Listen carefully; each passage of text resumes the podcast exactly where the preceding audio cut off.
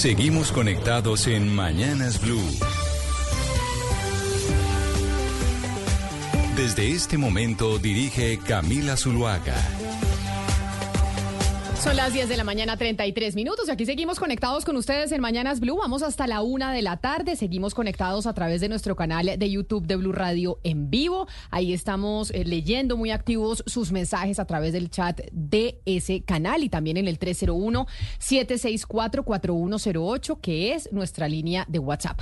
Ahí ustedes nos escriben y hoy, por supuesto, que es miércoles ya, semana corta por cuenta del puente festivo pues nos están escribiendo sobre la reforma a la salud, que yo creo, Oscar, que es sin duda alguna la noticia por cuenta de que pensábamos que el accionar en el legislativo iba a ser un poco distinto, pero no, pues al final la política es la política y se maneja de la misma manera en que se ha manejado históricamente en el país, y es que los congresistas se transan por mermelada y puestos.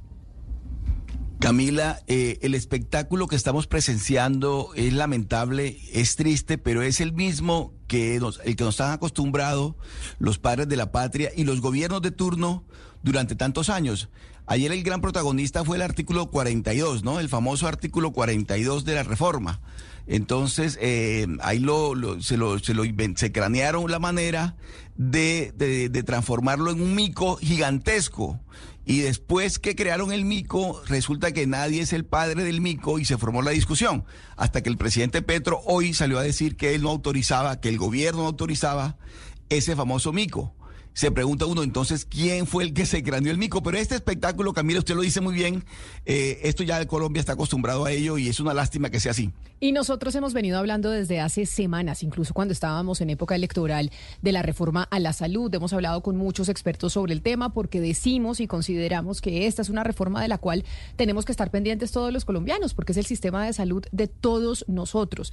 El gobierno ha dicho, Sebastián, que las EPS han hecho una gestión bastante oscura a lo largo de su historia por cuenta de desde que se crearon con la ley 100 y que han hecho una gestión oscura sobre todo con las reservas técnicas que deben guardar por ley. Expliquémosle un poco a los oyentes lo que significa esas reservas técnicas que tienen que tener las EPS, que incluso el presidente Gustavo Petro trinó que pues acá había algo que investigar por cuenta de que las EPS pues se habían pasado por la faja esa norma de guardar las reservas técnicas que la ley les exige. Sí, digamos que parte del sustento ideológico, técnico por el cual el gobierno quiere eliminar las EPS es porque las considera pues un intermediario innecesario que se queda con un porcentaje del gasto en salud pues en materia de beneficio o en materia de gasto operacional. Entonces dice, oiga, ¿para qué le damos a usted una plata que directamente la podemos girar nosotros? ¿Y por qué dice eso el gobierno, Camila? Porque eh, consideran que se malversan esos recursos o en corrupción o en, ineficiencia. Hay, un, hay una parte muy importante del gasto en salud que se llaman reservas técnicas y es un resguardo eh, como una caja fuerte que debe tener por ley la CPS para garantizar eh, que se pueda operar como en estas ocasiones cosas de emergencia. Es eh, como por ejemplo cuando uno, ¿usted alguna vez ha ido a la reunión del edificio, de las asambleas del alguna edificio? Alguna vez me, mandó mi papá. entonces, entonces a uno en el edificio, cuando está ahí reunido con los vecinos, siempre uno tiene que tener pues como un colchón. Él le dice, usted cuando paga la administración, la administración tiene que tener una reserva, una reserva técnica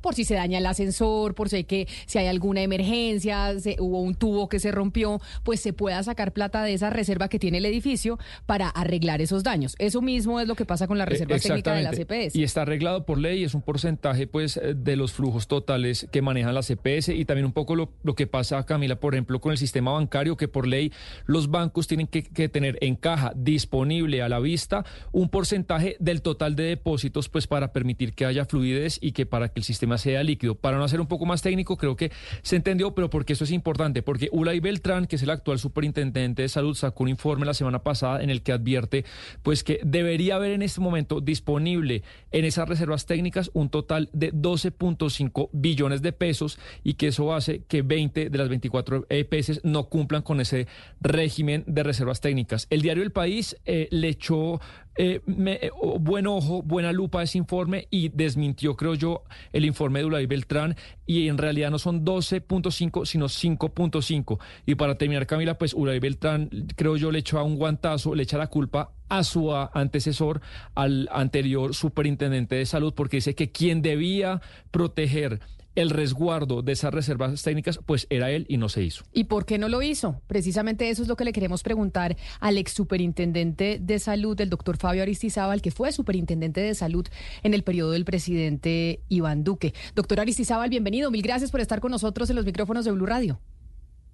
Hola Camila, un gusto, un gusto oírla y un gusto estar con ustedes en esta mañana con la gente, con toda la audiencia de Blue. ¿En dónde anda el superintendente? Que lo veo con una camisa muy playera. Entonces lo veo con una camisa como si usted estuviera en la playa. Quienes los que están conectados con nosotros a través de nuestro canal de YouTube pueden ver que el ex superintendente está con una camisa azul. ¿Esos son como qué? ¿Como peces espada los de su camisa, ex superintendente?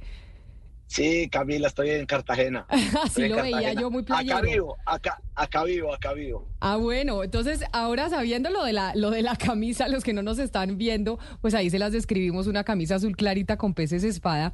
Ex superintendente, eso que dice Sebastián, que el superintendente, eh, el superintendente actual lo acusa a usted de no haber cuidado las reservas técnicas o no haber vigilado que las EPS tuvieran las reservas técnicas. ¿Por qué razón? ¿Por qué no se hizo? Ah, es una falacia lo que dice el superintendente anterior. Y, a mí me gustó mucho como ustedes arrancaron esta, esta charla, esta reunión. ¿Por qué, Camila? Porque el gobierno ha tildado a las EPS como intermediarios. Cuando hablamos de intermediarios no podríamos estar hablando de reservas técnicas. La reserva técnica es propia de, de los aseguradores.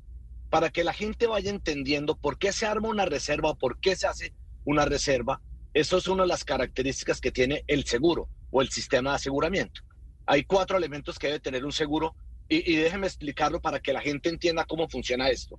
Primero debe haber una cobertura, que en este caso la cobertura del seguro es todo el plan de beneficios que tenemos los colombianos. Segundo, hay un segundo elemento que tiene que ser una prima, que es lo que gira el gobierno anticipadamente, que es la UPC, que es la unidad de pago por capitación. Ese es el segundo elemento. El tercero, debe haber un riesgo, que son las enfermedades y las incapacidades que pueden tener los colombianos.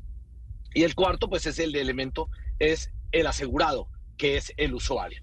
Entonces, ya hablando de que realmente sí es un seguro, aquí le estamos diciendo al gobierno, entonces no son ningunos intermediarios y sí, generan valor agregado, sí tienen que constituir reservas, sí tienen que responder por los riesgos y sí se considera que es un seguro. O sea, aquí se desvirtúa lo que ellos dicen de que simplemente son intermediarios. Y segundo elemento grave, Camila, Aquí la cobertura es ilimitada, es full, el contrato es sin exclusiones eh, y tienen que cumplir con indicadores financieros, tienen que pagar las incapacidades, tienen que hacer gestión de riesgo, tienen que entregar los medicamentos, en fin, tienen que pagar todo, que es la característica que tiene un seguro. Metámonos en el tema de reserva. ¿Qué es una reserva? Como ustedes lo estaban explicando, la reserva técnica se utiliza para siniestros, para servicios, de corto plazo, es decir, obligaciones que tiene un asegurador de corto plazo, que ocurren en, el mes eh, anterior o hace dos meses. Después de que se emite la prima, cuando el gobierno gira la plata, ese asegurador está obligado, Camila, a guardar parte de esa plata porque ya tiene unos siniestros que le avisaron, es decir, unas atenciones que ya son conocidas. Sin embargo, el asegurador también guarda parte de esa plata para algunos siniestros que ya ocurrieron, pero que a él no le han avisado. Es decir, ya ahí empieza a funcionar la reserva técnica para atender esos riesgos de atenciones de los proveedores y las indemnizaciones. Entonces, por eso la aseguradora tiene que tener esa reserva, que lo que llamamos la solvencia, la capacidad de pago para poder asumir estos riesgos.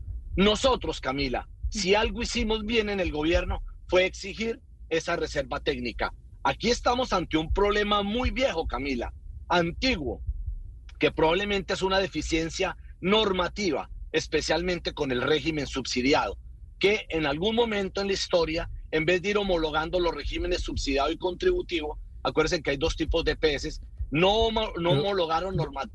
Doctor no, sí, sí, para ir intercambiando un poco lo que usted nos va diciendo. Eh, en el peor de los casos, lo, que mostró el, superintendente Beltrán es que eh, pues habría un déficit de 5.5 billones. Y uno se pregunta si quizá desde el punto de vista financiero eh, lo que sucede no es que se malversen esos recursos o se los roben como se sugiere, sino que debe obedecer a que, como se dice, que la UPC no alcanza. Entonces, si la UPC no alcanza, pues eh, a la EPS le queda muy complicado tener reserva técnica. ¿Tiene, ¿Puede tener hay que ver con eso lo que estaba diciendo el superintendente Beltrán? No, espectacular lo que acabas de decir, Sebastián. Cuando yo vuelva a la super, si algún día vuelvo, lo contrato. Póngale cuidado. La reserva técnica es un pasivo y se calcula estimando los siniestros o lo que van a lo que va a llegar, lo que van a reclamar. Si esa prima no es suficiente, ese ingreso no le va a alcanzar para calzar ese pasivo, esa reserva técnica. Ahí empieza el problema. Uno debe calcular esa reserva o ese pasivo de acuerdo a lo que le van a ir reclamando. Entonces, no es que se los gastaron, ni es que la plata se perdió, sino que el pasivo, aquí hay un mayor pasivo que el mismo activo. No sé si me estás entendiendo. Es decir, la plata no está alcanzando para que las EPS puedan hacer la reserva.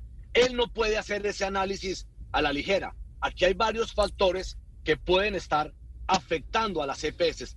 Primero, el gobierno, Sebastián, como usted lo acaba de explicar, también funciona como una especie de reaseguro. ¿Qué no está incluido en el plan de beneficios de las EPS? Lo que está por fuera, que lo obliga un juez o que lo puede obligar un médico a través del MIPRES, empieza a afectar esa reserva porque se va volviendo un pasivo mayor. El juez ordena que una EPS entregue un tratamiento. Eso está reasegurado, llamémoslo así, por el Estado. Si el Estado no cumple esa obligación oportunamente, no le gira los recursos a la EPS, empieza la EPS a tener problemas financieros, que es lo que llamamos del descalce de la reserva técnica. Aquí se necesita eh, una UPC suficiente. Es decir, aquí hay una siniestralidad alta o hay un pasivo alto que está siendo mayor que el activo, no es que se esté robando la plata, no es que no tengan los recursos suficientes, sino que no, ha giro, no le han girado ni lo suficiente, ni tampoco le están girando oportunamente. Es decir, el gobierno está ayudando a generar esta crisis y a asfixiar a las EPS. En otro caso, las EPS Sí, sí, ex superintendente. Eh, ACEMI sacó un comunicado recientemente en el, que dice que se explica, digamos, ese déficit en las reservas por tres cosas que son completamente legales. Y es que la ley permite eh, reducir de las reservas técnicas las cuentas por cobrar a la ADRES por el pago, eh, por el no pago de los de lo que se llama no PBS, o sea, lo que no está en el plan de beneficios de salud.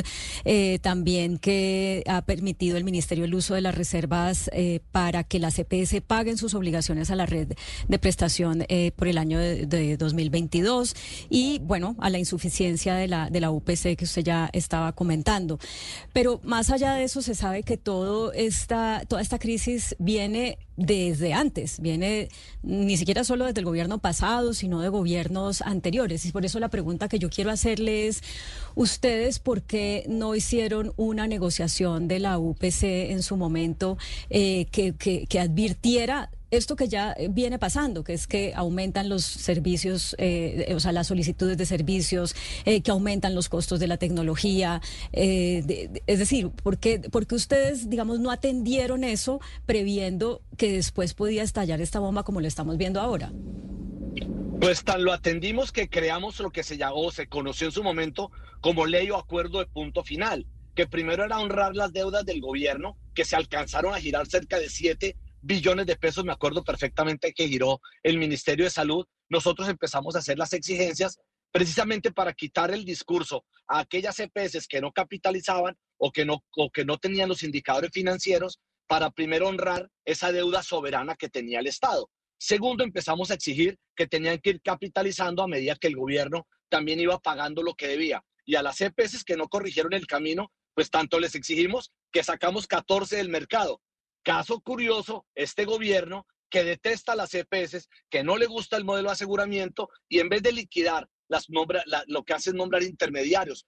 Claro que la exigencia la hicimos nosotros y empezamos a exigir que cumplieran con los indicadores financieros de solvencia, el capital mínimo, el patrimonio adecuado y el régimen de inversiones, que es de lo que estamos hablando actualmente. Pero para eso el gobierno debía honrar lo que debía. Por eso fue que nos inventamos el acuerdo o la ley de punto final, para que el gobierno pagara esos recursos que debía de manera oportuna y evitar este riesgo que se dejó envejecer desde hace muchos años, cuando la norma, en vez de exigirle, especialmente a las del régimen subsidiado, que calzaran ese, ese desfase, que no lo hicieron, y eso fue lo que empezó a incrementar la, la deuda de las EPS. Pero hoy estamos ante un panorama que usted lo acaba de mencionar. Primero hay que contemplar estas EPS si han girado anticipadamente a los proveedores para que les descuenten esos giros anticipados que se deben legalizar.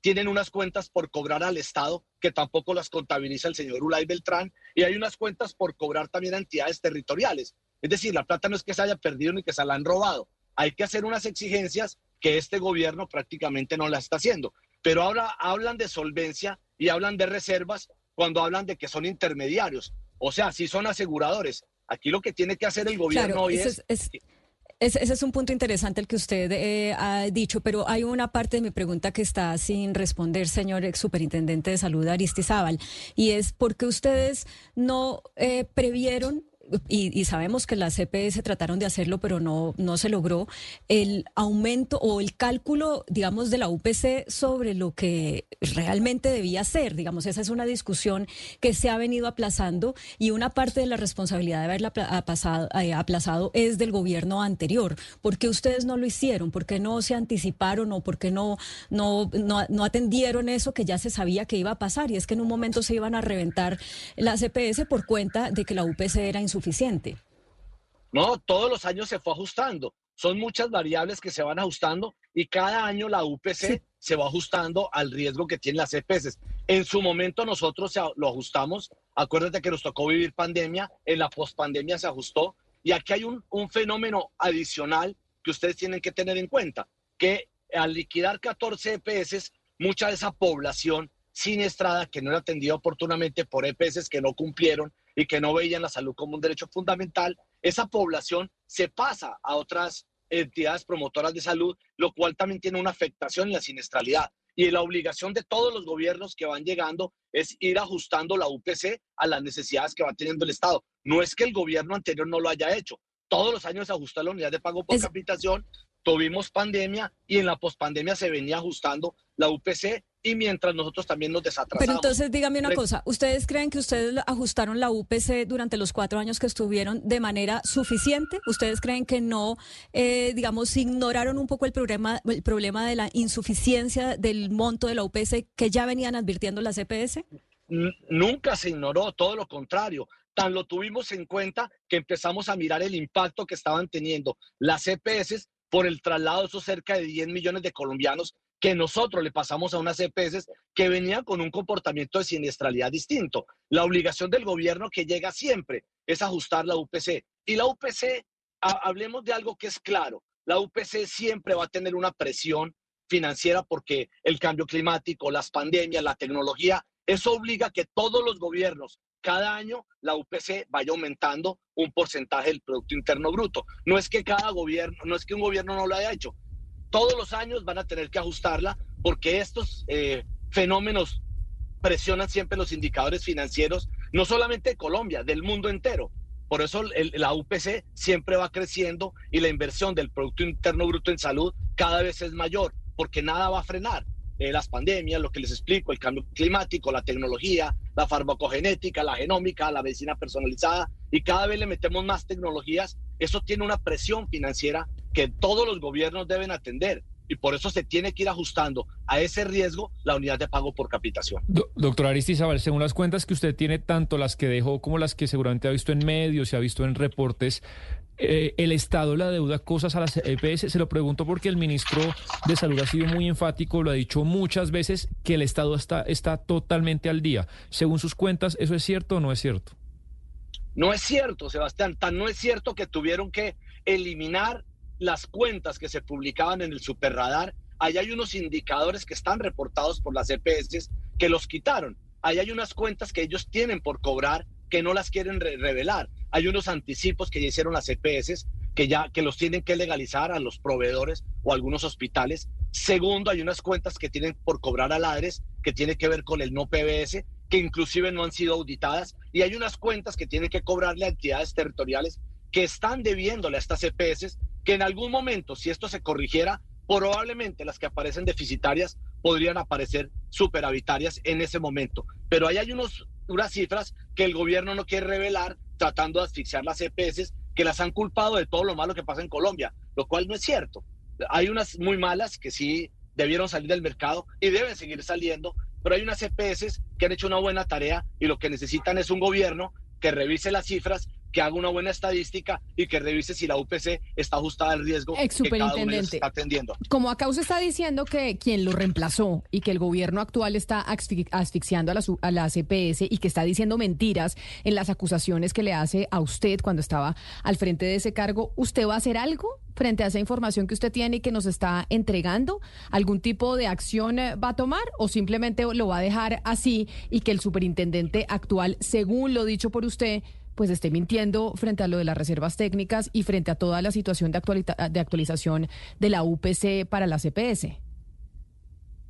He sido supremamente respetuoso con las decisiones del gobierno y nos hemos mantenido al margen. Pero acuérdese, el año pasado eh, o este año, principios de año, sacaron una cifra que decía que las EPS debían 50 billones de pesos. ¿De dónde sale la información? De la Superintendencia de Salud. Tuve que sacar unos trinos, hice un hilo de trinos y el gobierno salió a reconocer que no, que no eran 50, sino que eran 23 billones o 20 billones, de los cuales no están, no es que se deban 23, ahí estaban calzados. ¿Yo qué puedo hacer? Simplemente técnicamente ir dando los mensajes que nosotros debemos hacer para que, para que no acaben con un sistema de salud que ha sido reconocido mundialmente, Camila. A mí me duele mucho el trato que le han dado hoy al modelo de aseguramiento de Colombia, que los traten de intermediarios, que no generan valor, que son formas de pago, que se han robado la plata, que se quedaron con ella, tratando de asfixiarlos, generando esa crisis de la que habló la ministra Corcho. Y yo me he manifestado permanentemente, Camila, y lo voy a seguir haciendo, porque me parece infame el trato que le están dando en este momento a las EPS,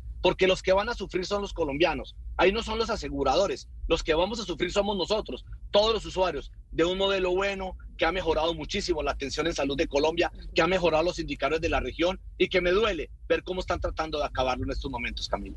Pues me parece importante escuchar su voz, sobre todo por la acusación que le hace el superintendente de salud actual. Y usted que pues era el que estaba antes en ese cargo, pues es importante lo que tenía que decir y sobre todo pues para hacer claridad desde su posición. Ex superintendente Fabio Aristizábal, mil gracias por habernos atendido el día de hoy aquí en Blue Radio. Camila, déjeme despedirme con esto. El superradar no lo inventamos nosotros para darle transparencia al sistema, para precisamente mostrar las cifras. ¿Por qué las esconden? Si ha habido una superencia oscura, opaca, es esta. Y mire los cuestionamientos de ayer. Todo el mundo está cuestionando las intervenciones de la superintendencia. Yo no me había querido manifestar, Camila, pero lo voy a seguir haciendo para defender el sistema de salud y a las EPS de Colombia.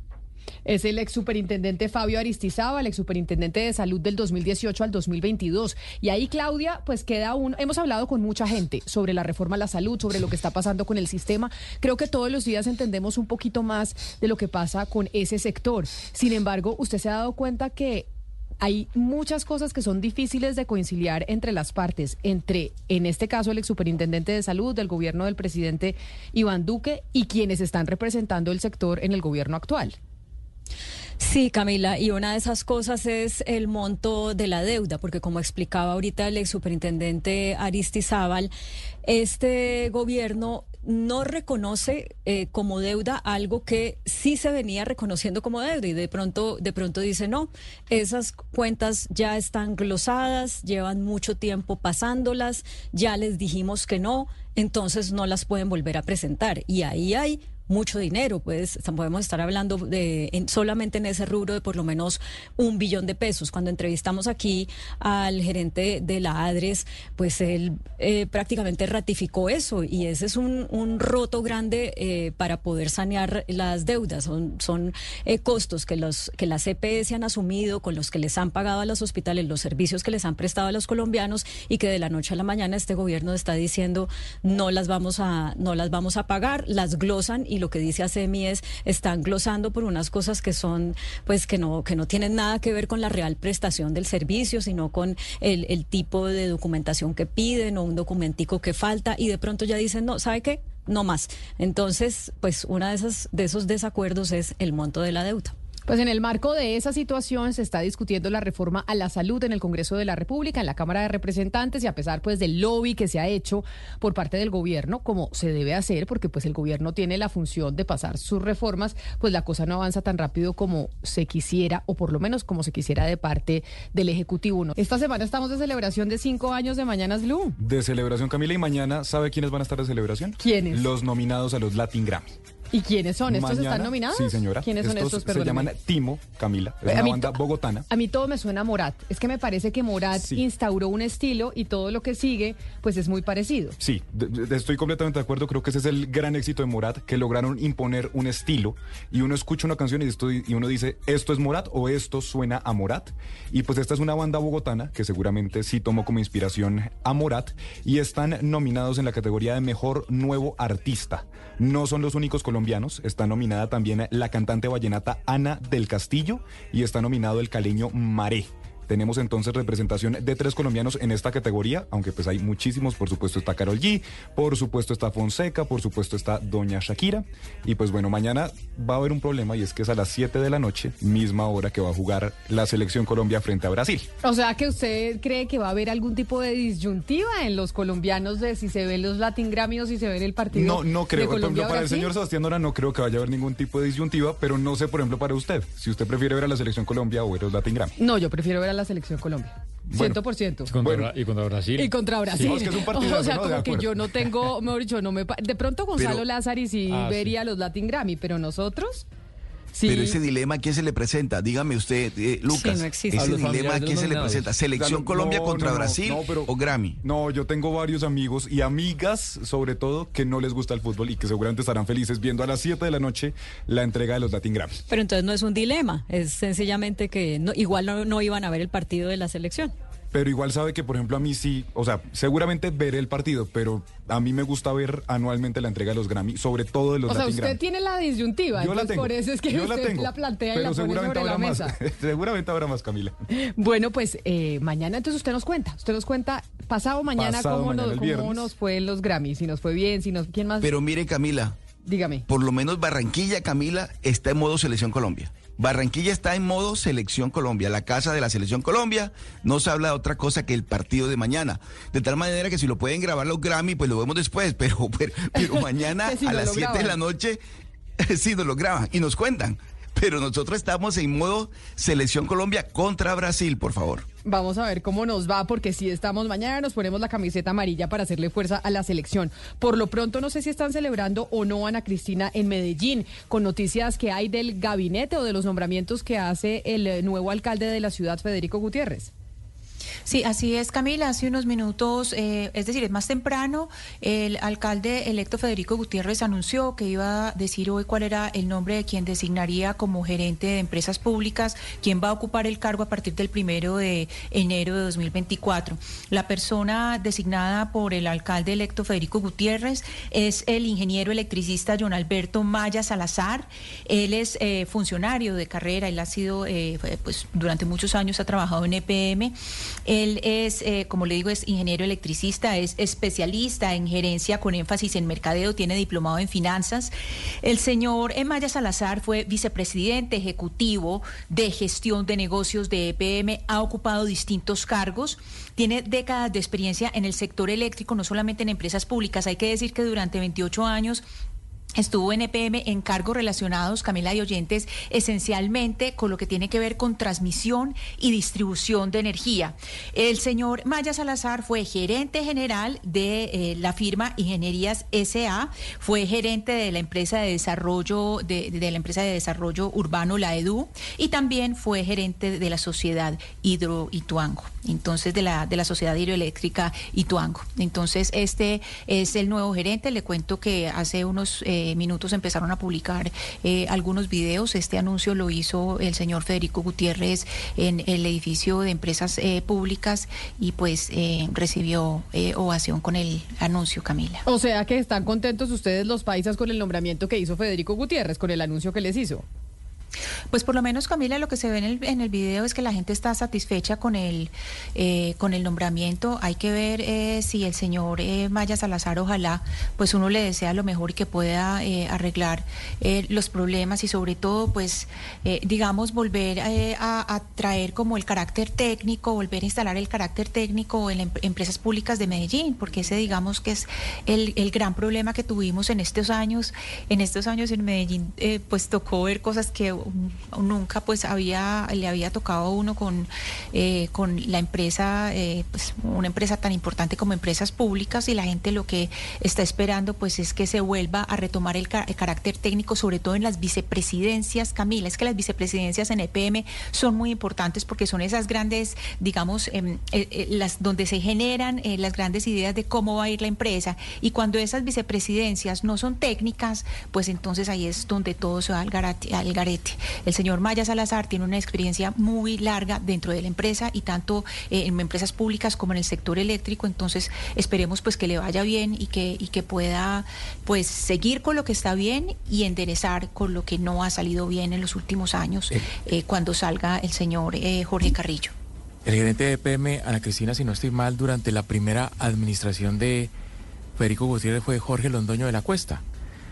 Y, se, y se le criticó mucho porque venía de Inbamer, ¿no? O sea, una, de, una de las críticas más grandes que se le hizo a Federico Gutiérrez durante su administración fue el nombramiento del gerente de EPM por cuenta de que decían que tiene que ver un encuestador con empresas públicas de Medellín. Además le tocó que afrontar la crisis de Hidroituango. Recuerde usted la, inundación de la sala de máquinas y todo, todo lo que se presentó en ese, en ese momento. Una de las crisis más grandes que tuvieron ustedes, Ana Cristina, allá con Hidroituango, eso en la época de don Federico Gutiérrez, que vuelve. Camila, acuérdese que eso de ustedes no, no vale con Hidroituango. Hidroituango es nosotros y por eso tiene es lo toda importante. La razón, todo lo que sea Hidroituango nos duele a todos porque esos son el 17% de la energía del país y lo que estamos afrontando ya con la, pues con, eh, eh, con ya la, el anuncio del fenómeno del niño, pues todo lo que pase con Hidroituango es eh, fundamental. Les recuerdo que el señor Maya Salazar fue gerente de la Sociedad Hidroeléctrica Ituango y están pues precisamente en revisión las turbinas 3 eh, y 4, ya entraron en, funcionamiento la 1 y 2, pero pues había eh, unos, digamos, unas preguntas, unos cuestionamientos sobre la 3 y 4, entonces pues lo importante es que lo que esté yendo bien siga bien y que el señor Maya Salazar entre a corregir eh, lo que no, lo que no estaba bien. Y pues en realidad es que la crisis que pasó eh, y que le tocó precisamente al señor eh, de la Cuesta cuando estaba en, en la gerencia durante la alcaldía de Federico Gutiérrez,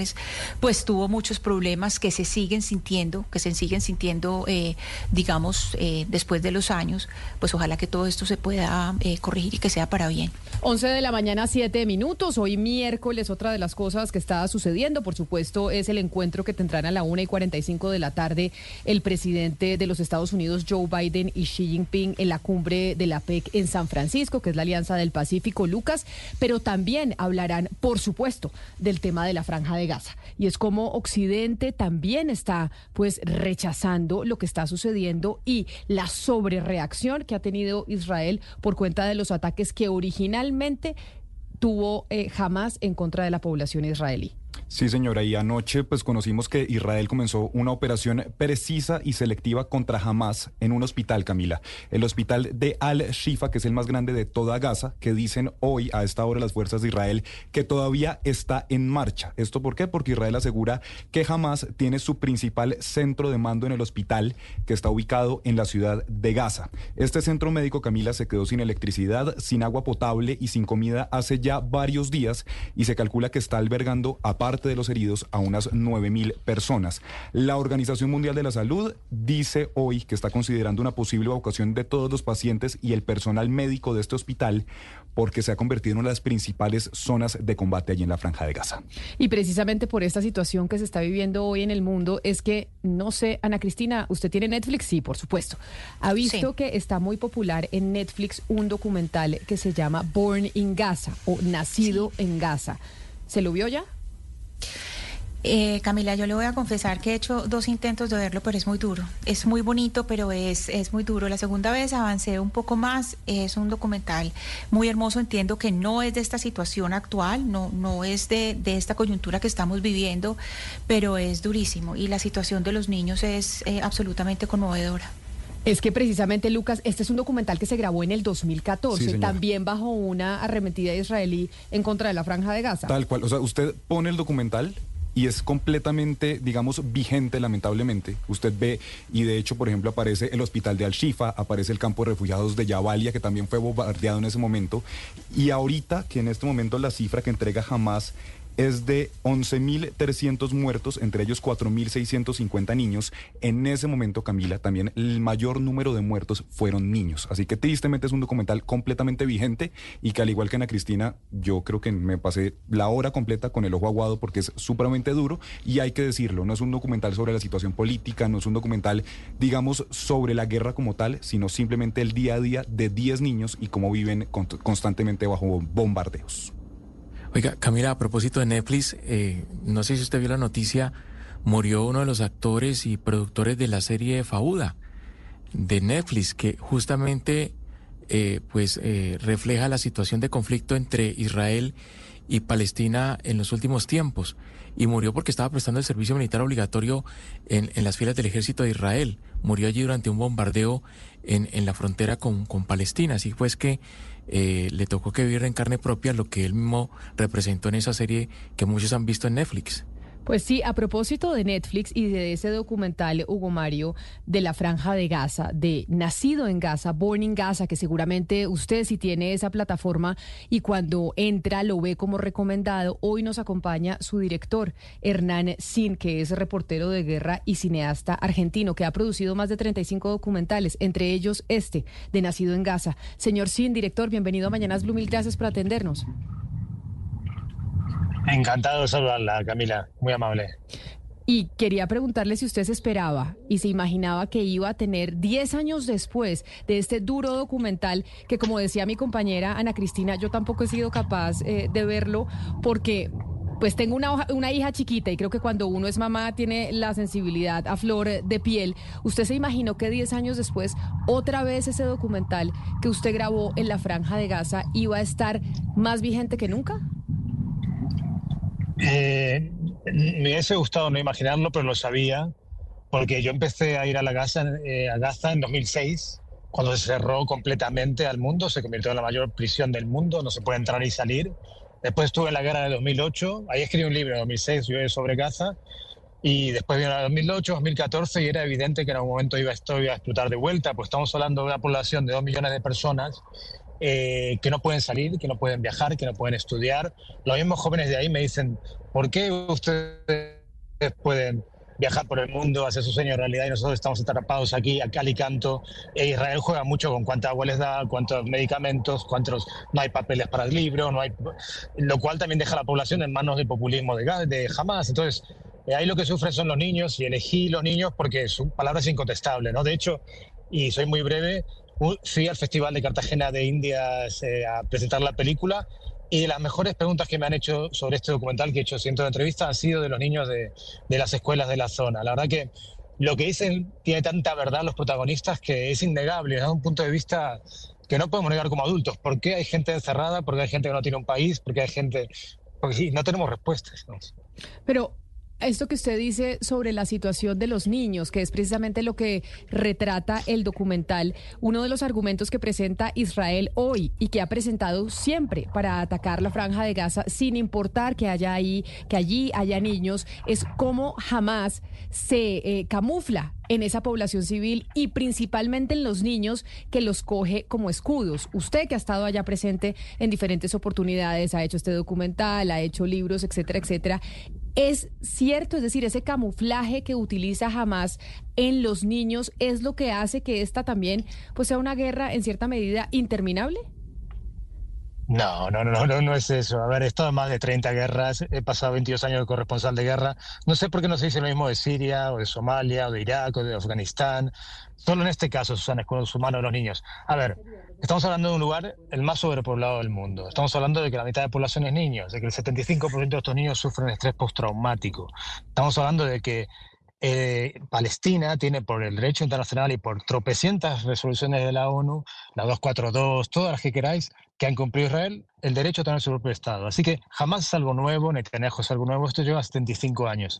Y la, gas, eh, la franja de Gaza lleva 18 años cerrados. ¿No sería más práctico y más fácil eh, crear un Estado palestino, darles prosperidad a la gente para que no tenga que estar atrapada contra las cuerdas, ponerse en manos de Hamas? Digamos, los escudos humanos es una tontería. Están en el hospital Jifa 20 veces y ahí los de Hamas no tienen su cuartel. Estos son todas excusas, mentiras. No, no tengo la menor duda. Lo que sí hay ahí es un gran negocio inmobiliario, que es todo lo que se ha construido en, Cisjordania, hay un gran negocio de armas, digamos, no seamos tan naif, no creamos esta, esta propaganda tan... ¿Quién va a poner a su hijo de escudo humano? Esos, los jamás son gente de a pie que vive ahí, que está atrapada. Digamos, lo estamos deshumanizando a tal nivel de que son monstruos. Digo, esto es de un racismo eh, solo, solo pensarlos de un racismo. Son gente que ama a sus hijos y son gente que lucha por, por su libertad. Eh, no digo jamás, pero digo los palestinos de a pie que quieren volver a su tierra y entrar en una, una tierra como tenemos todos, en libertad y en prosperidad y con, y con los derechos que hay, solo ellos se los niegan a todo el planeta. No he conocido otra, otra guerra igual. Director, a la hora de crear piezas artísticas, intelectuales, audiovisuales sobre este tema en concreto, ¿qué tan difícil encuentra usted obstáculos a la hora de divulgar, de financiar, de encontrar apoyo? Si le plantea una comparación con otra temática parecida, pero con otro pueblo o con otro origen, ¿siente que hay unas barreras específicas a la hora de encontrar esos apoyos? Sí, las hay.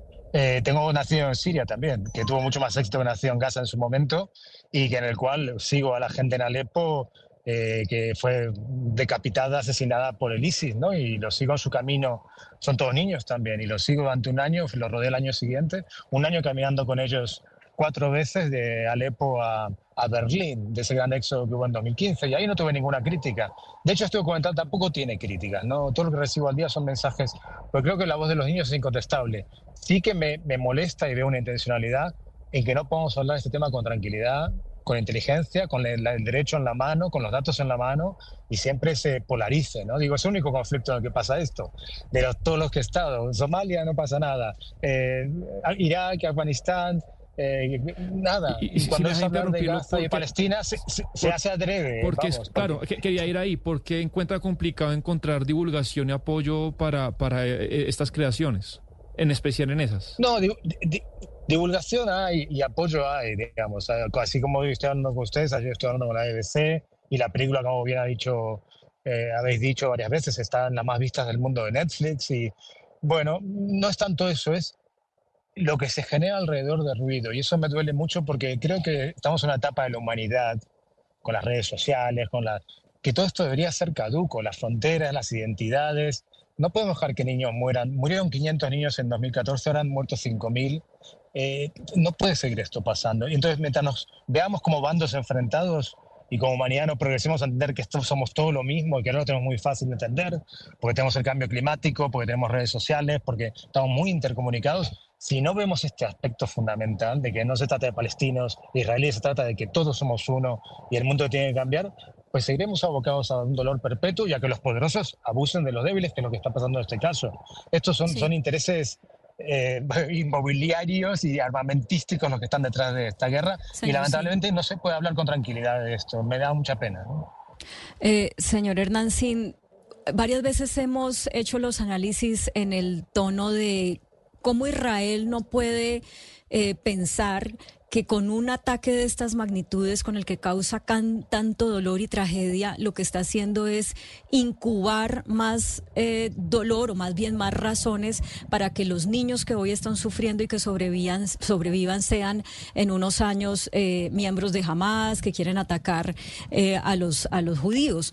No sé si usted está de acuerdo con ese tipo de análisis, pero la pregunta, y si no, pues le agradezco que, que, nos corrija con esa visión excepcional que usted tiene, pero la pregunta puntuales, ¿cómo se maneja en, la niñez eh, palestina este trauma? Eh, o sea, ¿hay algún chance de que después de, que esto acabe eh, puedan ser unas personas que hablen, por ejemplo, de reconciliación? Bueno, en Europa lo hemos vivido. Yo, aunque soy argentino, llevo toda la vida aquí. hubo que tuvieron que morir 50 millones de personas para que Europa terminara con tres siglos de guerra, ¿no? Y después sí ha habido una, una, cordialidad y una cooperación, creo que es excepcional la Unión Europea en ese sentido, respeto a los derechos humanos, libertad, prosperidad, siempre hay que tener esperanza, siempre hay que tener esperanzas de que, de que hay lugar para el encuentro. Yo, en esos niños, por supuesto, hay unos traumas enormes. Yo, como reportero de guerra, y tengo otro documental en Netflix también, Morir para contar, en el cual hablo de, bueno, de los reporteros de guerra, muchos se han muerto, y del trauma que tenemos. Digo, si yo con 50 años tengo este trauma que en un momento me ha, querido llevar a suicidarme o tener, eh, bueno, depresión, imagínate el impacto que tiene en un niño que lleva 18 años encerrado bajo las bombas. Bueno, intelectualmente y emocionalmente es casi imposible de superar. Eh, eh, el, lo que tú preguntas, que es el efecto, la revancha, la revenganza, ojalá en algún momento de cortarlo. Yo lo llamo la espiral del trauma, que va de generación en generación, se ve en muchos países, ¿no? Tú matas a mi padre, entonces yo mato al tuyo. En algún momento de cortar del cuajo con esto. Y esto tenemos que hacer la gente a pie que presiona a los gobiernos para que termine una vez por todas con este conflicto. Que se quede un Estado palestino, que se le dé prosperidad, que se le den 17 mil millones de dólares a Israel para comprar más armas de Estados Unidos, se la dé para los palestinos para que tengan su libertad, su Estado, y terminamos con esta tontería porque lo está pagando gente inocente que realmente yo he estado muchas veces ahí, son gente muy, hospitalaria, muy amable, con muy buen corazón, muy interesados por el mundo. Palestina era el lugar con más médicos de Oriente Medio, era, era un lugar muy próspero hasta que empezó todo este caos. Yo lo siento mucho, pero a mí me duele que está la solución al alcance de los dedos y por eso se intoxica tanto a nivel informativo, porque es tan evidente lo que está pasando que hay que crear todos estos bulos, estas mentiras de que jamás están en Al-Shifa. En Al-Shifa no está jamás, ¿no?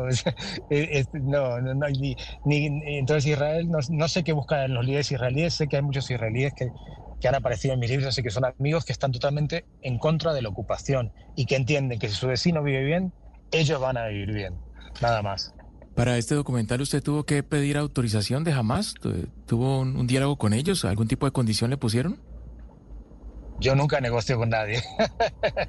Salvo, no, lo que me presionaba mucho fueron los israelíes, que me llamaban cada día para ver qué estaba haciendo y que en un momento me pidieron que saliera a la franja de Gaza. No, con jamás he tenido algún que otro encontronazo, justamente en el hospital Al-Shifa, cuando llegó un comandante muy mal herido y yo justo estaba mala suerte en el quirófano grabando a una persona y no querían que se viera la cara del comandante y me, me, echaron de malas formas. No, no, no, yo no tengo yo nunca hablo con las partes, eh, soy, soy, soy independiente y no. Pero me parece interesante. código ético. Me parece interesante esto, eso que usted acaba de decir y dice no tuve ninguna conversación con Hamas, pero sí tuve una gran presión del gobierno de Israel, porque eso obviamente se suma a la pregunta que le hacíamos más temprano eh, o antes de si el hecho de que estos temas en donde hay, en donde hay estados tan poderosos alrededor como el Estado de Israel hace que tenga menos apoyo o menos difusión.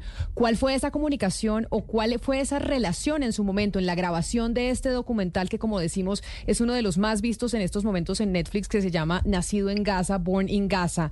¿Qué era lo que le decía el gobierno de Israel? ¿No querían que usted grabara ese documental? ¿Cuál era la inteligencia que había alrededor de lo que usted estaba grabando y demás? Bueno, esta es una anécdota muy graciosa dentro de la tragedia. Eh, quien, lleva, quien llevaba en aquel momento la oficina de prensa para reporteros en español, en castellano, es una colombiana israelí. Eh, y bueno, estaba muy enfadada, muy enojada con los medios españoles. Dice que somos muy pro-palestinos. Yo no lo creo. Creo que somos, al menos yo soy pro-víctimas. Me importa nada el color, o la piel, o la religión. La verdad, tampoco creo en eso. No creo ni en la religión, ni en la frontera, ni en las banderas. Y me, me dio el teléfono de, un argentino israelí llamado Hernán, al que tenía que llamar todos los días para pedir información. Eh, primer día en Gaza, 2006, primer día en Gaza, que una bomba, mata a una abuela que tira el, que va en un burro con su nieto a, cultivar. Lo llamo a Hernán y Hernán, digo, Hernán, ¿qué ha pasado, Hernán? Que cae una bomba, mató a una abuela y un niño en su burro, a su nieto. Estaba el abuelo llorando cuando llegué, todos los, los trozos de, piel por todas partes. Bueno, fue brutal. Eh, me dice, te llamo cinco minutos, me llamo cinco minutos. Es que son terroristas. Bueno, está bien, yo, es, que es tan, es tan ridículo todo. La guerra en sí es ridícula, pero ya esta es el nivel de intoxicación eh, y la presión es absurdo y, bueno, tenemos que estar del lado de la verdad, del lado, de los inocentes, del lado de las víctimas, los reporteros, los cineastas, los escritores, no debemos dejarnos presionar, eh, que hay presiones y tenemos que contar la verdad por, por, el bien de las dos partes y por el bien de la humanidad y de que no haya más violencia ni, ni más niños muertos. Vamos algo, algo pasó, señor Sin, algo, algo nos despicharon allá atrás porque nosotros lo estamos viendo y lo vemos a través de nuestro canal de YouTube de Blue Radio en vivo, pero algo sucedió con el tema de la conexión del teléfono que le voy a pedir el favor de que no se me mueva, a ver si me ayudan aquí en la parte técnica. Creo que ya lo tenemos nuevamente, señor Sin, director. Sí, yo estoy aquí. Ya, ya lo seguimos escuchando. Es que tuvimos un problema técnico y, por eso teníamos otra voz que se nos estaba, y que, nos, que había interferencia. Lo escuchamos. Bueno, no sé dónde me he quedado, pero os cuento. La persona de prensa que lleva la prensa hispana, que llevaba la prensa hispana, es una colombiana israelí que me estaba muy enojada porque dice que los periodistas en español somos muy pro-palestinos y me obligaba a llamar todos los días a un argentino que, que se llama como yo, Hernán, que era el, portavoz de las Fuerzas Armadas eh, israelíes. Y el primer día que llegó a Gaza, en una de las tantas ofensivas, cae una bomba sobre una abuela y su nieto en un carro, los mata, y llega el abuelo llorando, yo estoy ahí con mi cámara, había trozos de piel por todos lados, lo llamo Hernán y su respuesta es, es que eran terroristas. Y digo, bueno, es, es irrisorio, es, eh, todo es porque terroristas, es como un mantra que justifica cualquier barbarie, terrorismo, terrorismo, y eso lo hemos vivido. Nelson Mandela era un terrorista, fue durante 34 años, estuvo preso como terrorista, digamos. No se puede escudar bajo esta palabra todo lo que hay, que, que la gente inocente muera, que, que se cometan abusos a los derechos humanos. eh, digamos, tenemos que evolucionar como especies, dejar atrás estas etiquetas y ver, y ver a las personas, que eso es lo que intenta hacer Nación Gaza, crear puentes de empatía y diálogo. No tiene una connotación política, yo trato de no tenerla para no perjudicar el mensaje. Me estáis haciendo hablar más de lo que, de lo que debería, pero eh, la película habla por sí misma y eso es lo único importante. Yo aquí no, no soy solo un amplificador de la voz de esos niños, como lo fui los niños que sufrieron al ISIS. Mis dos mejores amigos, David Beriain, que entrevistó a la FARC hace 20 años, fue asesinado por Al Qaeda en Burkina Faso hace dos años. Eh, yo no tengo bandos, ni, ni fronteras, ni ningún reportero creo que lo- de honesto y de a pie lo tenemos. Director Cine, los protagonistas de ese documental son los niños, pues que ya no son niños, ya algunos serán adolescentes, otros tendrán 20 años. A lo largo de estos años y especialmente en este último mes, ¿ha tenido usted contacto con ellos? Y de hecho, ¿ha pensado usted de pronto en hacer alguna secuela, un nacido en Gaza 2 o algo por el estilo? Sí, sí, sí, he estado nueve años en contacto por vuestra culpa. no, no, por la culpa de, de la gente que ve la película y me preguntaba todos los días recibo un mensaje, hace nueve años. Entonces, normalmente no estoy en contacto porque han sido son más de 40 películas y siete libros y 22 años en guerra, me cuesta mucho, pero en este caso sí he hecho un esfuerzo.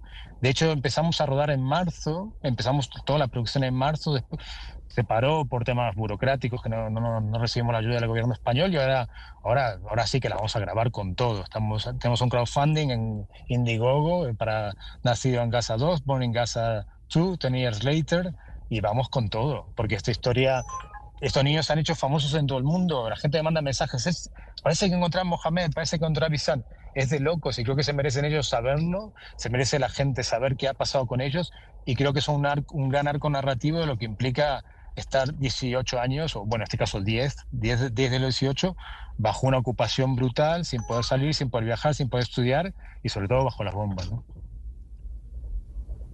Seguimiento, el seguimiento de ellos es, es muy importante, el seguimiento de qué pasó con, con eh, estos niños, pero hay algo que usted nos está contando de cuando eh, hizo la película, de cuando hizo el documental que me parece muy interesante.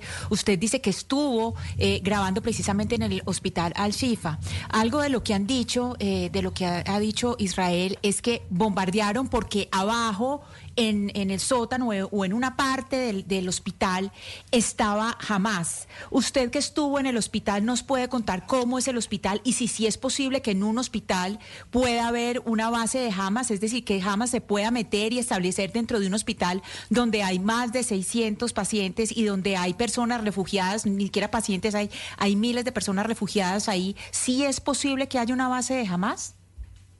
No, no, no, no.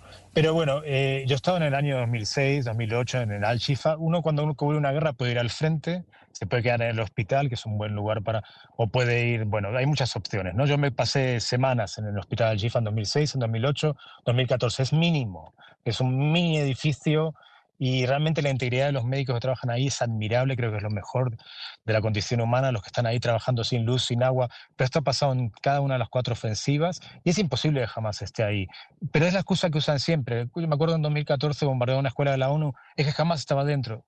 Yo fui ese mismo día y no estaba jamás, porque la escuela de la ONU no tenía parte de abajo, digamos. Es siempre lo mismo, siempre el mismo argumento. Creo que ya deberíamos tomar conciencia de que Primero, en la guerra, la esto no es nuevo, la primera baja en la guerra siempre dicen que es la verdad, y segundo, que es el típico argumento de Israel para cuando se excede y comete, a veces por error y a veces, pues, por, por- por- como pasó en 2014, los ocho niños que estaban jugando al fondo de la plaza, en la playa y los mató, como sale en la película, a veces adrede, atacaba a la población civil, bueno, ahí estaba jamás, es un, eh, usan escudos humanos.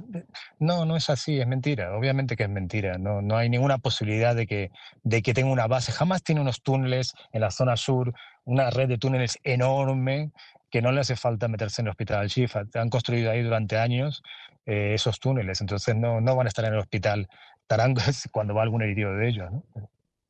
Pues hay muchos que se han visto este documental precisamente porque hoy Netflix los tiene como uno de sus documentales más vistos y porque pues refleja la situación que están viviendo tantos niños o que viven tantos niños en la franja de Gaza. Por eso Hernán Sin, reportero, pero además el director de este documental que nos pone a quienes estamos muy lejos en los pies de lo que están sufriendo tantos niños en esa zona del mundo. Mil gracias por estar con nosotros, por haber eh, dado tantas respuestas que sé que dio más de las que quería y ojalá se pudiera materializar ese Born in Gaza 2, nacido en Gaza 2, en donde saber qué ha pasado con esos niños que hace 10 años fueron los protagonistas de su documental. Aquí estamos en contacto con usted y por supuesto, pues eh, para la amplificación que necesite, estamos más que a la orden. Muchas gracias a todos y vamos a ser nacido en Gaza 2 eh, apenas no deje Israel entrar. Estamos en ello. Gracias. Claro que sí, es Hernán Sin, el director de ese documental que es importante verse. En muchos de los que hoy están entrando a su cuenta de Netflix seguramente lo han visto como recomendación principal, porque de hecho, Lucas, cuando usted entra, ahí le aparece como Burning Gaza, porque no sé, en no le preguntamos las reproducciones y cuánta gente se lo ha visto, pero sin duda alguna debe estar en los primeros lugares de los productos más vistos hoy en esa plataforma digital. Pues no le tengo el dato exacto, pero pues de hecho anoche entré yo a vérmelo porque tampoco me lo había querido ver y efectivamente yo entré a Netflix, creo que bajé un poquito y ahí estaba, o sea, estaba de segundo entre los más vistos. Entonces, pues... Lloró mucho, Lucas. Los hombres también pueden llorar. Sí, no, pues, absolutamente. Y, o sea, hay unas historias, Camila, en serio. Hay, por ejemplo, un niño que su papá era conductor de ambulancia y estaba rescatando a los que habían sido víctimas de bombardeos en esos días y recogió como a siete u ocho personas bombardeadas y bombardearon la ambulancia. El papá obviamente se murió, nunca encuentran el, cadáver. Bueno, son unos dramas terribles. Hay una niña que le caen las esquirlas y se le abre el estómago. Son unas historias horribles y de verdad es muy triste que 10 años después las cosas no solo siguen igual, sino que me atrevo a decir que están peor con estos últimos bombardeos. Y por esa razón es que muchos gobiernos, e incluso dentro del propio gobierno norteamericano, 400 funcionarios demócratas le mandaron una carta al presidente Joe Biden diciéndole hay que frenar este de este derramamiento de sangre. Se tiene que tener una posición más fuerte contra Israel, porque no se puede permitir que esto esté sucediendo en pleno 2023, 11 de la mañana, 32 minutos. Esa es una de las conversaciones pendientes que seguramente tendrán a la una de la tarde, una y 45, cuando se van a reunir dos de los líderes mundiales del planeta, el señor Xi Jinping, presidente de China, y el presidente de los Estados Unidos, Joe Biden. La noticia del momento en Blue Radio. Y en la noticia del momento, 11 de la mañana, 32 minutos del mundo y de la franja de Gaza, llegamos a Colombia porque tenemos noticias no muy alentadoras que tienen que ver con el crecimiento económico en el último trimestre, Marcela, en Colombia. Los pronósticos, y así lo había dicho el eh, diferentes gremios alrededor de cuál iba a ser el crecimiento de nuestro país y la cosa no pinta nada bien. Pues eh, Camila, buenas tardes para usted y para los oyentes. Bueno, días todavía, no estamos hablando de crecimiento en esta oportunidad, sino de decrecimiento, porque el DANE acaba de oficializar que la economía colombiana se contrajo un 0,3% en el tercer trimestre de este 2023. A pesar de que este es un resultado negativo, está incluso por debajo de lo que esperaban varios de los analistas financieros del país y coincide con las advertencias que ya habían hecho varios gremios. ¿Qué fue lo que pasó? Varias de las ramas de actividad están cayendo. Para ser exacta, nueve de las doce ramas de actividad que está midiendo el DANE muestran contracciones. La que más le pesa a la economía hoy es la contracción de la industria. Habla el subdirector del DANE, Leonardo Trujillo. Actividades profesionales, científicas y técnicas menos 0.8%. En todo el tema de industrias manufactureras, eh, el, descenso de menos, menos 6.2%, luego en comercio y reparación menos 3.5%. Además, hay que decir que a pesar de la caída en esto que viene a ser la oferta de la economía, también tenemos reducciones muy importantes del lado de la demanda. La clave es, por ejemplo, el gasto de los hogares. Ese es el principal motor de la economía tradicionalmente, pero en este reporte crece apenas 0,7%, es decir, está prácticamente estancado. Y a esto le sumamos una muy difícil situación del lado de la inversión. La formación bruta de capital fijo que pide la inversión de las empresas en equipos y otros factores se contrae un 11%. Esta es pues la información hasta ahora, Camila. La economía colombiana se contrae 0,3%. La información del DANE muestra que de los tres trimestres, de los tres meses que hacen parte del tercer trimestre del año, dos tuvieron cifras negativas de crecimiento. Esto era precisamente lo que había anunciado en entrevista el eh, director o el presidente de la ANDI, el señor Bruce McMaster Sebastián, que le generó controversia con el gobierno nacional frente a lo que mencionaban era demasiado fatalista del anuncio de los gremios diciendo que la economía pues iba a desacelerarse de forma importante y entonces hoy el propio DANE ratifica lo que estaba diciendo el presidente de la ANDI, Bruce McMaster. Pues incluso Bruce McMaster que, que, de pronto tenía datos más finos de todo lo que tiene, tiene que ver con la industria, que como dice Marcela es el sector más golpeado, era el más pesimista de las altas o importantes voces de la economía colombiana, porque por ejemplo fue desarrollo pronosticaba un crecimiento de 0.5, el Banco de la República un crecimiento de 0.4 y esto realmente es un cachetazo para los pronósticos, eh, porque como bien decía Marcela, las exportaciones nueve meses seguidos cayendo, el sector de vivienda que es muy importante, un desplome del 60%, eh, esta semana un poco la, la ministra de Vivienda ha salido al paso a decir que no, pero, pero también es así, el sector manufacturero golpeado, el sector de comercio eh, también. Entonces,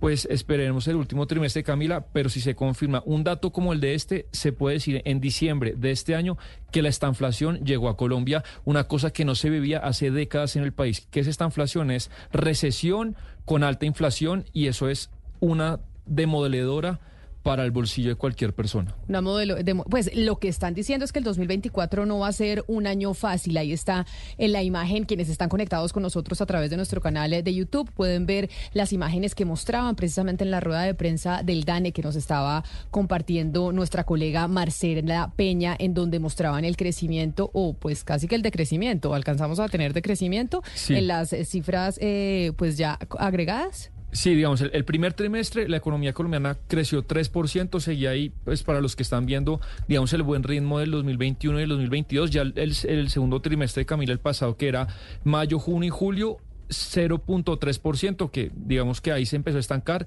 Y lo que sale acá, que acá, acaba de contar Marcela, es que en este trimestre, que va hasta octubre de este año, pues es menos 0.3 y pues ojalá ese sea el piso no, no que el piso sea más abajo para el próximo, veremos qué pasa en diciembre. Pues la noticia del momento, sin duda alguna, tiene que ver con esa rueda de prensa que acaba de entregar el DANE, en donde están pues mostrando las cifras de crecimiento del tercer trimestre del 2023. El Producto Interno Bruto de Colombia decrece en 0.3%, jalonado principalmente de ese decrecimiento por la industria en el país. ¿Alguna respuesta? Sin duda alguna habrá del gobierno nacional, algún tipo de pronunciamiento del presidente Gustavo Petro, que lo hará a través seguramente de su cuenta de X, que es donde se pronuncia sobre estos temas, o del ministro de Hacienda, porque este es el campanazo que nos anuncia lo que va a pasar en el 2024, en donde tenemos que estar preparados para amarrarnos el cinturón porque los pronósticos económicos para el próximo año no son los mejores. Hacemos una pausa y ya regresamos precisamente porque nos vamos a ir para Argentina, que tiene elecciones este fin de semana, la segunda vuelta, y allá, bueno, la situación económica tampoco está muy bien, rozando casi la inflación, así que los 200%, y por eso esa elección es definitiva, pues también para lo que implica en América Latina. Llega Juanes con su gira, vuelve, había tenido concierto en el Movistar Arena de Bogotá, pero vuelve por fin a estar, pues digamos, a través del país y está nominado también mañana en los Latin Grammy. Así que esperemos esté celebrando su Grammy. Está, ah, o sea que usted cree que va a estar, que usted le apuesta que Juanes se va a llevar ese Grammy. Con vida cotidiana, sí señora, porque él sacó un álbum que habla sobre su vida cotidiana, sobre su relación con Karen Martínez, sobre su relación con sus hijas, y ha sido un álbum que le ha ido muy bien en la crítica musical. En streaming no tanto, pero es un álbum que, digamos, lo volvió a poner en el panorama, tanto que también está nominado a los, Latin, eh, a los Grammy Anglo. Acuérdese que estábamos hablando de las nominaciones, también está nominado con Vida Cotidiana. Pero Camila, le cuento que ayer, ayer hubo gente pues en los Grammy, estaban en la ceremonia de los Grammy y nos cantaron el Happy Birthday. O sea, nos cantaron por los cinco años. No sé si tenemos por ahí el audio. Ahí en plena, eh, en pleno movimiento de todos los Grammy, no sé si tengan por ahí el audio que lo podamos oír. Ah, nos cantaron el Happy Birthday para que vean. Claro, por los cinco años. la ceremonia. ya por eso voy a estar viendo a ver si se pega Pues a ver, que nos canten el Happy Happy Birthday. Sí, señores, porque estamos cumpliendo cinco años, estamos de semana de celebración. ¿Qué se iban a imaginar todos los que están aquí sentados en esta mesa de trabajo que cinco años íbamos a estar eh, trabajando juntos? Estoy segura que más de uno decía, de pronto cinco años no alcanzamos a durar. Pues yo me estaba graduando del colegio, debo confesarle, pero ha sido un mes muy feliz. Bueno, dos semanas van, pero muy feliz. Sí, pero usted estuvo antes con nosotros, cinco años, estamos cumpliendo cinco años de estar juntos todos los días y aquí nos están cantando el Happy Birthday, don Andrés Cepeda. Cumpleaños feliz, cumpleaños feliz, cumpleaños Camila en la mañana blue, cumpleaños feliz. Gracias. No sé si eso pegó muy bien, Ana Cristina, ese, e, e, esa rima que trató de hacer Andrés Cepeda, que entonces ahora le vamos a hacer barra por el Grammy. Por el Grammy, pero y lo que no me queda claro es por qué no quieren ver los Grammy. Yo sí lo voy a ver. Después de ese mensaje, toca, Camila. No, ya toca. toca, Claudia. Sí, ¿Sabe a mí que me gusta de los Grammy? La alfombra roja. Siempre los de todos los premios nos gusta la alfombra, o a mí particularmente, me ¿Por parece. Qué? Por los vestidos. No, no, no, no. Sí, llega para bien y todo eso. Hay que verlo, ya después de esto hay que verlo. Sí, sí. Además puede que si usted y yo cantamos eso de Camila Zuluaga mañana Blue, no nos sale bien, pero a Andrés Cepeda sí le sale perfecto. Andrés Cepeda le sale perfecto todo y además porque Andrés Cepeda tiene un montón de canciones que seguro cada uno aquí en esta mesa de trabajo tiene una que la vincula con alguna relación amorosa. Eso sí, todos tenemos alguna canción. ¿Usted tiene varias, Claudia? Claro. Sí, es que Andrés Cepeda es lo máximo. Lo podíamos invitar a que nos dé una serenata de cumpleaños, pero antes del cumpleaños se nos viene el fin de semana las elecciones Lucas en Argentina. Sí, señora. Y en, medio de las elecciones y de este 2023 hemos hablado mucho de las encuestas. Hay encuestas que le han pegado, hay otras que no tanto. De hecho, las encuestas han sido objeto de crítica en diferentes partes por cuenta de que no muchas veces han atinado y han acertado en quiénes son los que van a ganar. Creo que en Argentina solo hubo una que le atinó a que Sergio Massa era el que iba a pasar a segunda vuelta porque siempre se creía que iba a ser Javier Milei, por supuesto, y Patricia Bullrich los que estarían en el balotaje. Sí, señora, en Argentina hubo dos acertaron la gran mayoría en dar como favoritos para pasar a segunda vuelta a Javier Milei y a Sergio Massa. ¿En qué no acertaron? Ponían a Javier Milei en primer lugar y finalmente fue el señor Sergio Massa quien obtuvo él, ya le digo exactamente cuánto fue, cuáles fueron los resultados de la primera vuelta. Sergio Massa obtuvo el 36.68% y Javier Milei finalmente obtuvo el 29.98. Patricia Bullrich terminó en esa primera vuelta con el 23.83%, que son 6 millones de votos, pues que es por supuesto un porcentaje muy importante. Y para la segunda vuelta, una de esas dos encuestadoras que es Atlas Intel, que es una encuestadora de Brasil, que también de hecho llegó hace poco a nuestro país, y está entregando el siguiente resultado, Camila para las elecciones del domingo. Es el vaticirio que tiene Atlas Intel. Sí, señora. Que además Ana Cristina Atlas creo que fue la única que vaticinó que el señor, em, ¿cómo se llama? El eh, señor exgobernador de Antioquia, Luis Pérez no iba a ganar. Que creo que Atlas fue la única encuestadora en Colombia que vaticinó que Luis Pérez no iba a ganar, que no iba a ser el próximo gobernador de su departamento. Sí, y que eso sí fue casi un milagro, Camila, porque es que si usted ve cómo quedó el mapa de Antioquia, todo el mapa de Antioquia es del color de Luis Pérez, porque pues del color de los votantes de Luis Pérez, porque prácticamente a Luis Pérez, eh, al señor Andrés Julián Rendón lo eligió el área metropolitana del Valle de Aburrá, fueron los votantes del área metropolitana. Entonces, haberle dado a eso sí es eh, un nivel de acierto bastante importante. Pues el, eh, lo que está diciendo esta encuestadora, Lucas, es que gana Javier Milei este fin de semana. O sea, que Ana Cristina, Oscar y yo que decimos que gana el señor Sergio Massa, ¿nos estaríamos pifiando? Sí, señor. Pues lo que dice Atlas Intel, que le pegó a la primera vuelta, es si las elecciones fueran hoy, esta encuesta es del 9 de noviembre, porque ahí ya entra la veda y no se pueden publicar más encuestas, es Javier Milei 48.6%, Sergio Massa 44.6%, no sé 2.3%, voto en blanco 2.8%. Esta es la última encuesta. Y ya si uno pone esto únicamente entre Javier Milei y Sergio Massa, Javier Milei 52.1% y Sergio Massa 47.9%. Hay entonces un poco más de cuatro puntos de diferencia. Andrei Román es el CEO de Atlas Intel, es decir, el Chief Executive Officer de esa encuestadora. Señor Román, bienvenido. Mil gracias por estar con nosotros hoy en Mañanas Blue. Muchas gracias por la invitación. Este, esta medición que nos estaba contando Lucas, en donde Javier Milei tiene un 52.1% de intención de voto frente a Sergio Massa, que tiene el 47.9%, es de antes del debate de este fin de semana. Entonces yo a usted como experto, como, como encuestador, ¿cree que ese debate en donde muchos dan como ganador a Sergio Massa puede cambiar este panorama que ustedes lograron medir antes de esa intervención? En nuestras mediciones ah, que hicimos después del debate, ah, nosotros también tenemos encuestas ah, privadas. De, de, hecho, hay una encuesta de alta frecuencia con actualizaciones diarias, solo para nuestros suscriptores. Eh, en estas mediciones, entonces, tenemos datos eh, para afirmar que la tendencia de nuestro punto de vista no cambió después del debate.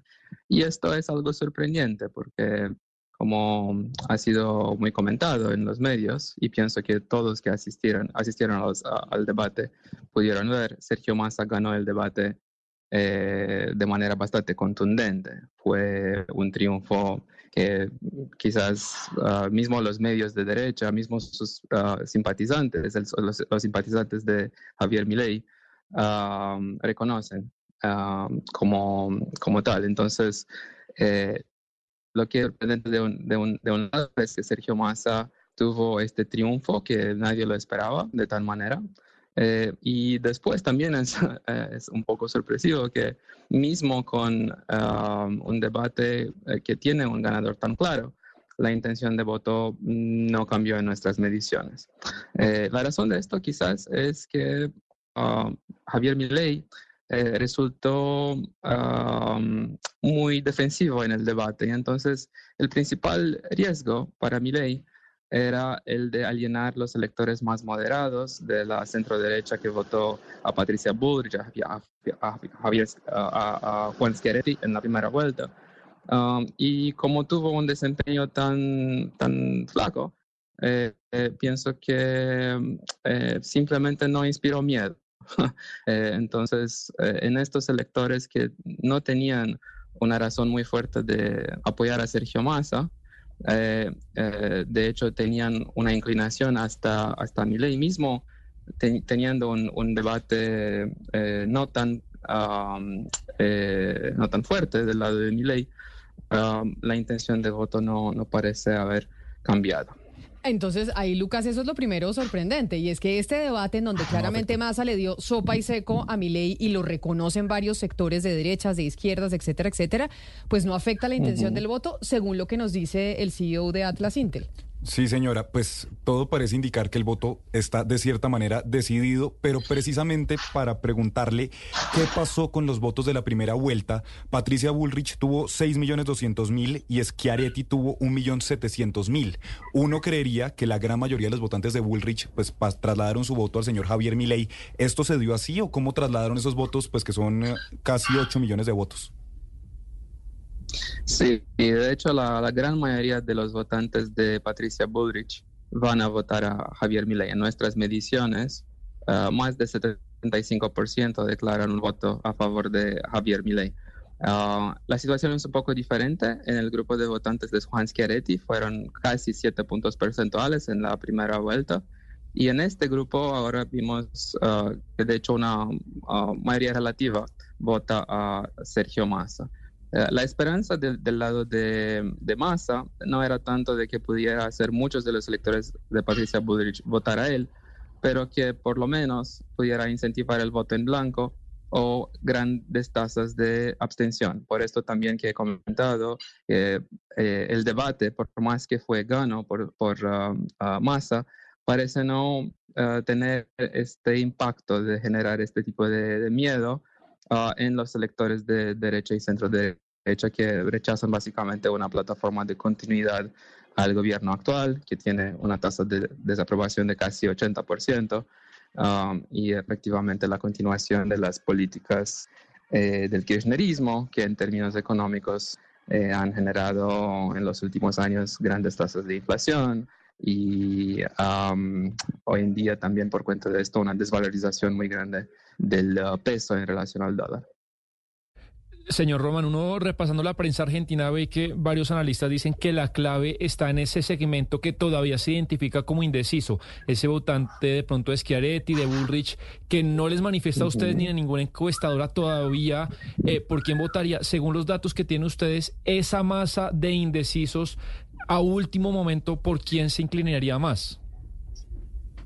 Cierto, entonces no es tanto que son indecisos, es que están en un péndulo de decisión entre Javier Milei y el voto en blanco o no votar. O sea, hay, un, hay una opción muy clara en este grupo de rechazo al continuismo del gobierno actual. Entonces, son votantes que no van simplemente a votar a Sergio Massa.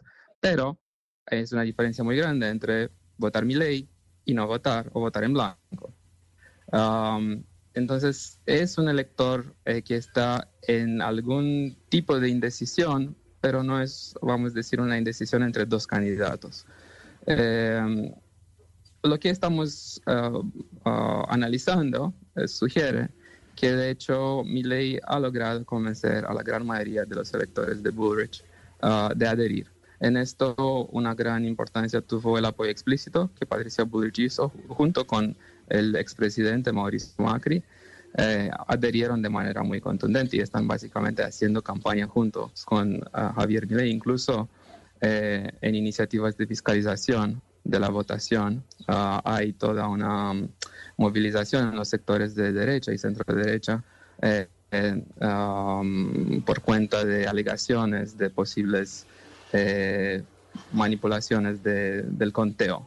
Y en esto um, se quedó más clara todavía la alianza entre estas dos fuerzas políticas. Eh, señor Román, explíquenos un poco cómo es eh, la decisión geográfica de, la encuesta, porque uno se pregunta si ustedes hacen, se concentran mucho en zonas eh, urbanas o capitales, capitales de provincias, que tanto tienen en cuenta, el, digamos, pueblos, zonas que no puedan ser consideradas, digamos, como ciudades capitales, que tanto entra eso en la, en, la encuesta y, por qué toman esa decisión de entrar o no entrar eh, eh, ese tipo de poblaciones? ¿Dónde concentran geográficamente la encuesta? Sí, claro. Nuestra encuesta es una, eh, tiene una muestra que busca ser representativa de todo el electorado argentino. Y en esto tenemos entonces dimensiones de representatividad del electorado, eh, entre los clásicos, eh, sexo, eh, nivel socioeconómico, escolaridad, a nivel de rendimientos. Y también miramos la distribución geográfica de estos electores, incluso el perfil de los municipios en términos de tamaño. Entonces, municipios que son menores tendrán su representación correcta en la muestra de acuerdo con este perfil y también ah, el desarrollo humano o las tasas de pobreza a nivel, a nivel municipal. Ah, me parece que ah, una comprobación de que este trabajo fue robusto fue que en la primera vuelta eh, tuvimos la única encuesta que mostró la fortaleza de Sergio Massa con, con, cinco puntos arriba de Javier Milei. Eh, y esto es en el contexto en que es muy claro que Sergio Massa tiene un bastión de electores eh, entre los más pobres del país, principalmente entre electores pobres de eh, la periferia de la ciudad de Buenos Aires o el conurbano de, la ciudad de Buenos Aires. en ah, el caso de, de una tendencia al, al, a lo largo de este ciclo electoral fue su fortalecimiento en ciudades del interior, en regiones más rurales, principalmente en el uh, norte, en, en, el norte andino de, de, Argentina, en lugares como, por ejemplo, Salta, tuvo un, desempeño tremendo. Eh, y también eh, son lugares que buscamos representar nuestra muestra de, de manera adecuada, de acuerdo con, con el perfil Ah, general del electorado de Argentina. Básicamente, ah, en ah, encuestas con reclutamiento digital o telefónico, como, como de Atlas, es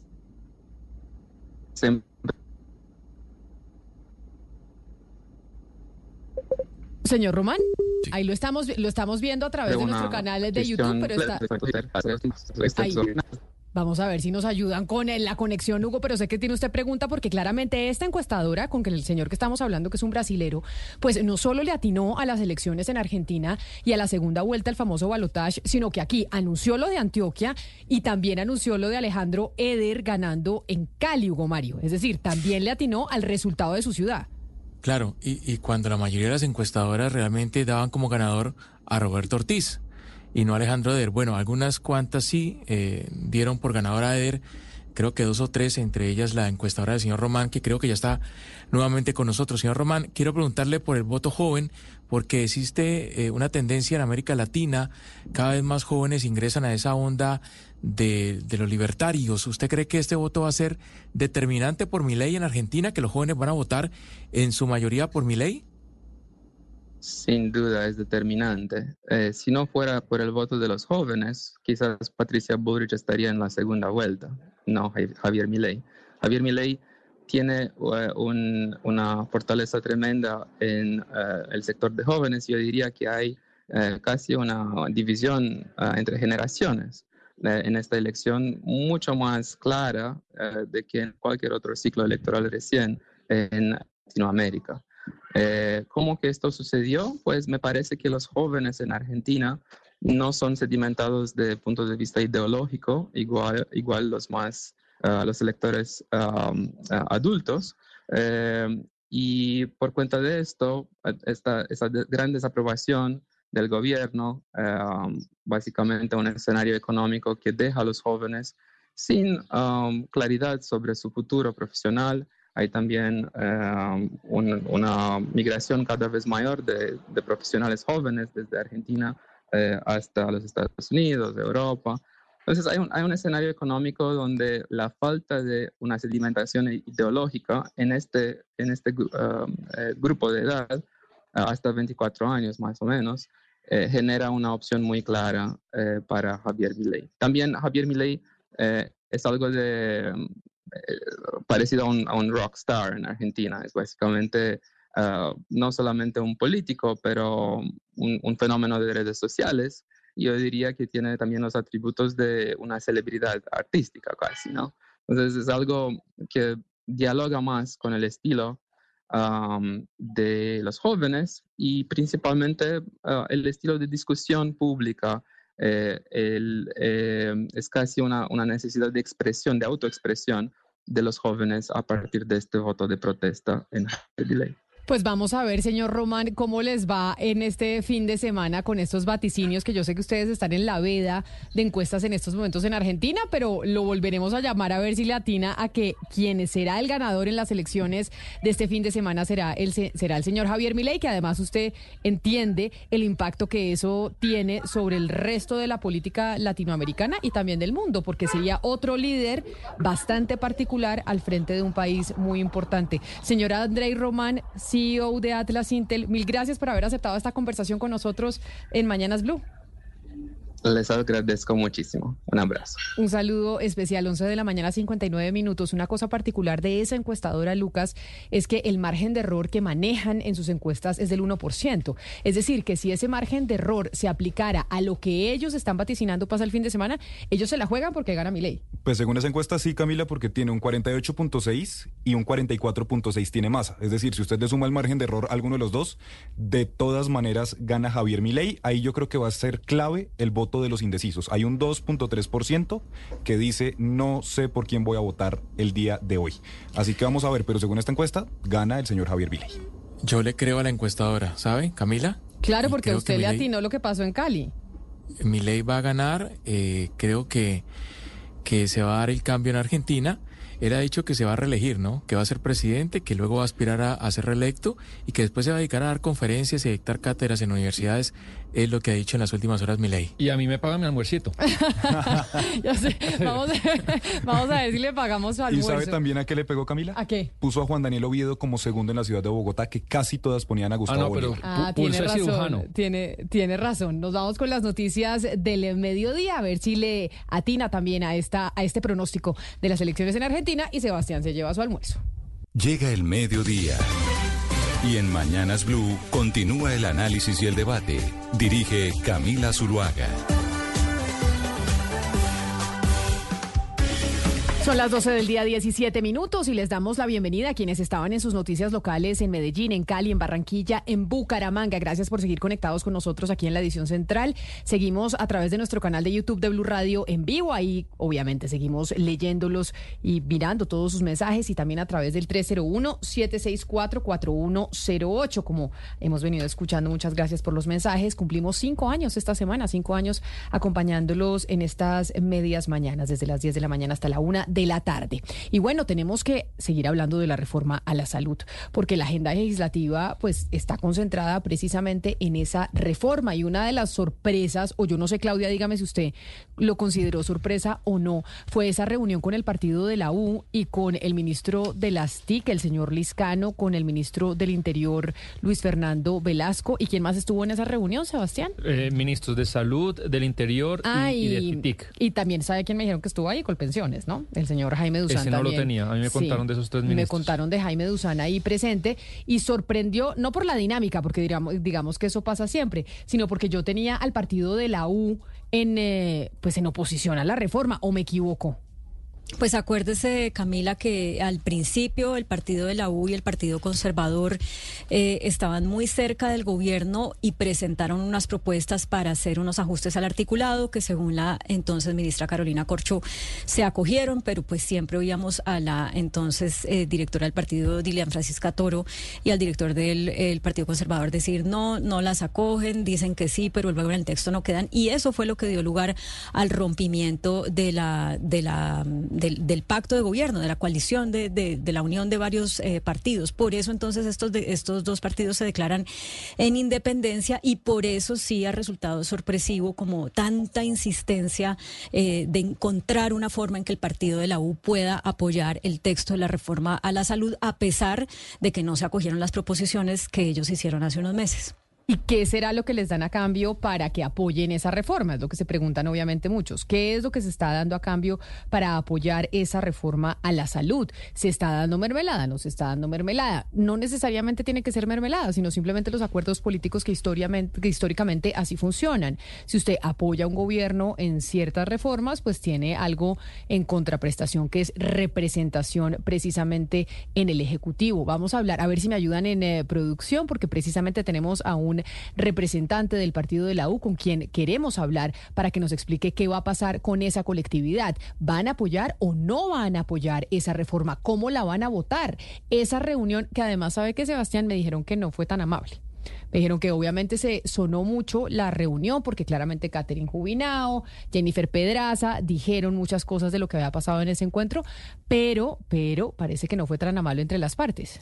Pero además no entendí un poco el, el, el, gobierno, no sé si la publicitó, pero no, al, al, principio Guillermo Alfonso Jaramillo se lo dijo a Blue Radio cuando estábamos allí en pleno programa que sí, que se iban a reunir. Lo que pasa es que ellos no contaban con que se filtrara antes de la discusión que iba a estar Mauricio Liscano y que también iba a estar Jaime Duzán. Entonces la gente dice, oiga, Mauricio Liscano, ¿qué tiene que ver en esta película? Digamos, es, es, es hay un ministerio un poco eh, técnico y absolutamente ajeno al de la salud, pues es el de, el de las TIC. Y un poco viendo el pasado de político tradicional de Mauricio Liscano, pues la gente dice, bueno, este es el vértice que une a las partes. Claro, que es el representante del partido de la U sí. en el gobierno nacional, porque Liscano fue del partido de la U y casi que sigue siendo la ficha de esa colectividad en el gobierno. Claro, y fue, pues fue santista en su momento eh, y fue, entonces, bueno, y un poco esa, eh, no, por parte del gobierno me pareció una torpeza, Camila, porque a la una se retrasó la discusión de la reforma y ya eh, varios medios lo contamos y ya la plenaria lo empezó a hablar de esa reunión, entonces digamos que ya empezó tensa la discusión de la reforma y después llega el artículo pues que menciona a Catherine Jubinado que se dio cuenta con esa proposición y ahí casi que ni se discutió la reforma y se volvió a aplazar. Pues Víctor Salcedo es representante a la Cámara y codirector del partido de la U porque una vez electa la doctora Dilian Francisca Toro como gobernadora del Valle del Cauca y ella era la cabeza de esa colectividad, pues quedaron codirectores en ese partido y uno de ellos es Víctor Salcedo. Representante Salcedo, bienvenido, mil gracias por atendernos hoy en Mañanas Blue. Camila, un saludo cordial a todos los oyentes, a la mesa de trabajo, a Claudia, que por ahí también la escuché, y a todos los que están hoy participando. Un saludo especial. Representante, la posición del partido de la U frente a la reforma a la salud es cuál, y esa reunión implicaba que, que ustedes están cotizando sus votos a cambio de representación en el Ejecutivo. Lo primero que yo tengo que decir es que la reunión no la pedimos nosotros. La reunión eh, la citaron desde el Ministerio del Interior, con los ministros TIC, con el ministro eh, del Interior, Luis Fernando Velasco, y en la invitación no aparecía el presidente de Contenciones, que estuvo también en la reunión, igual que el ministro de Salud, Guillermo Alfonso Jaramillo. Yo tengo que decir que yo participé hasta cierto punto de la reunión y digo hasta cierto punto porque tuve una diferencia con el señor ministro eh, Mauricio Liscano y me retiré de la reunión. Lo primero que tengo que decir es que la reunión en primer término se desenvolvió sobre los puntos que la bancada conjunta del partido había determinado que deberían incluirse en el texto de la reforma. Nosotros tenemos unos, unas preocupaciones y es que no está claro eh, quién hace la gestión del riesgo, eh, sobre todo en el tema operativo y de salud.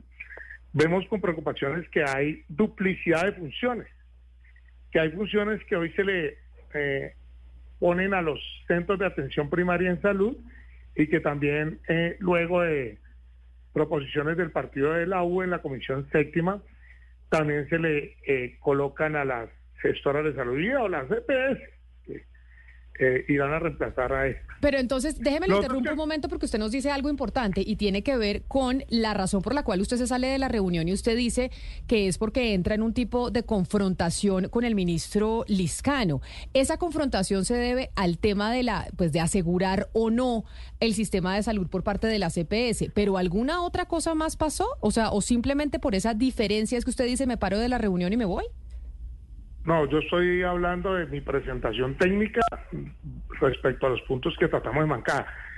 Yo me retiro de la reunión porque eh, el ministro desestima mi participación porque yo estaba votando negativa la reforma. Y ellos le piden a la bancada que continúen acompañando la reforma a la salud y yo digo que nosotros tenemos pues una instrucción de la bancada conjunta de Senado y Cámara. Que si bien es cierto, nosotros atendimos la invitación como bancada de Cámara, lo que tendríamos que llevarlo a la bancada conjunta para allí tomar una decisión y no avanzar como ellos nos lo pedían. Entonces, al ministro le molestó que yo pues dijera algo que me parece eh, coherente, y es que si nosotros nos reunimos en una bancada y tomamos una decisión de eh, proponerle al gobierno que nos sentemos en una mesa técnica y que hagamos con los asesores y con el, equipo de dos o tres congresistas eh, un trabajo, pues eh, había que suspender la participación del partido. Al ministro no le gustó, desestimó eh, lo que yo dije, yo le dije que le exigía respeto por cuenta de que yo estaba hablando como codirector del partido y me retiré de la reunión. Representante Salcedo, usted está siendo muy transparente pues en esta conversación diciendo que por ahora se está oponiendo a la reforma, pero la verdad para los colombianos en este momento es muy confusa la posición de la U. En algunas plenarias han votado unos artículos, en otras no. Hay unos representantes que sí han ayudado a que el proyecto avance, hay otros, por ejemplo, senadores que han sido mucho más de oposición. Eh, digamos, no se ve que son un partido en este momento unificado. ¿Cuál dice usted que en este momento es la, es la, posición del partido respecto a la reforma a la salud? Porque, le repito, es muy confuso y yo creo que los colombianos no tenemos claro ustedes qué van a hacer en el Congreso. Usted tiene toda la razón. Hay diferentes posturas. Se evidencian en las votaciones. Yo no voy a engañar al país. Y esa es una discusión que hemos librado internamente en la bancada y la verdad es que, pues en mi caso yo no he votado la reforma en plenaria. Eh, tengo serios eh, cuestionamientos frente a una reforma que no tiene marco fiscal. Ya había hablado otros puntos anteriormente. Me parece que nosotros tenemos que dejar claro en el texto de la reforma quién va los recursos de los centros de atención primaria, porque van a manejar recursos millonarios y no está claro quién los va a auditar. Me parece que la discusión ayer sobre el artículo 42, me parece que eso es un desastre pretender ahora que a dedos se los directores de los hospitales desde Bogotá, desde el gobierno nacional. Me parece que eso es acabar con la autonomía regional y pretender seguir centralizando eh, quién administra unos hospitales que están precisamente en la región y que se han mantenido por mucho tiempo prestando el servicio, bien sea en el nivel 1, en el nivel 2 o en el nivel 3.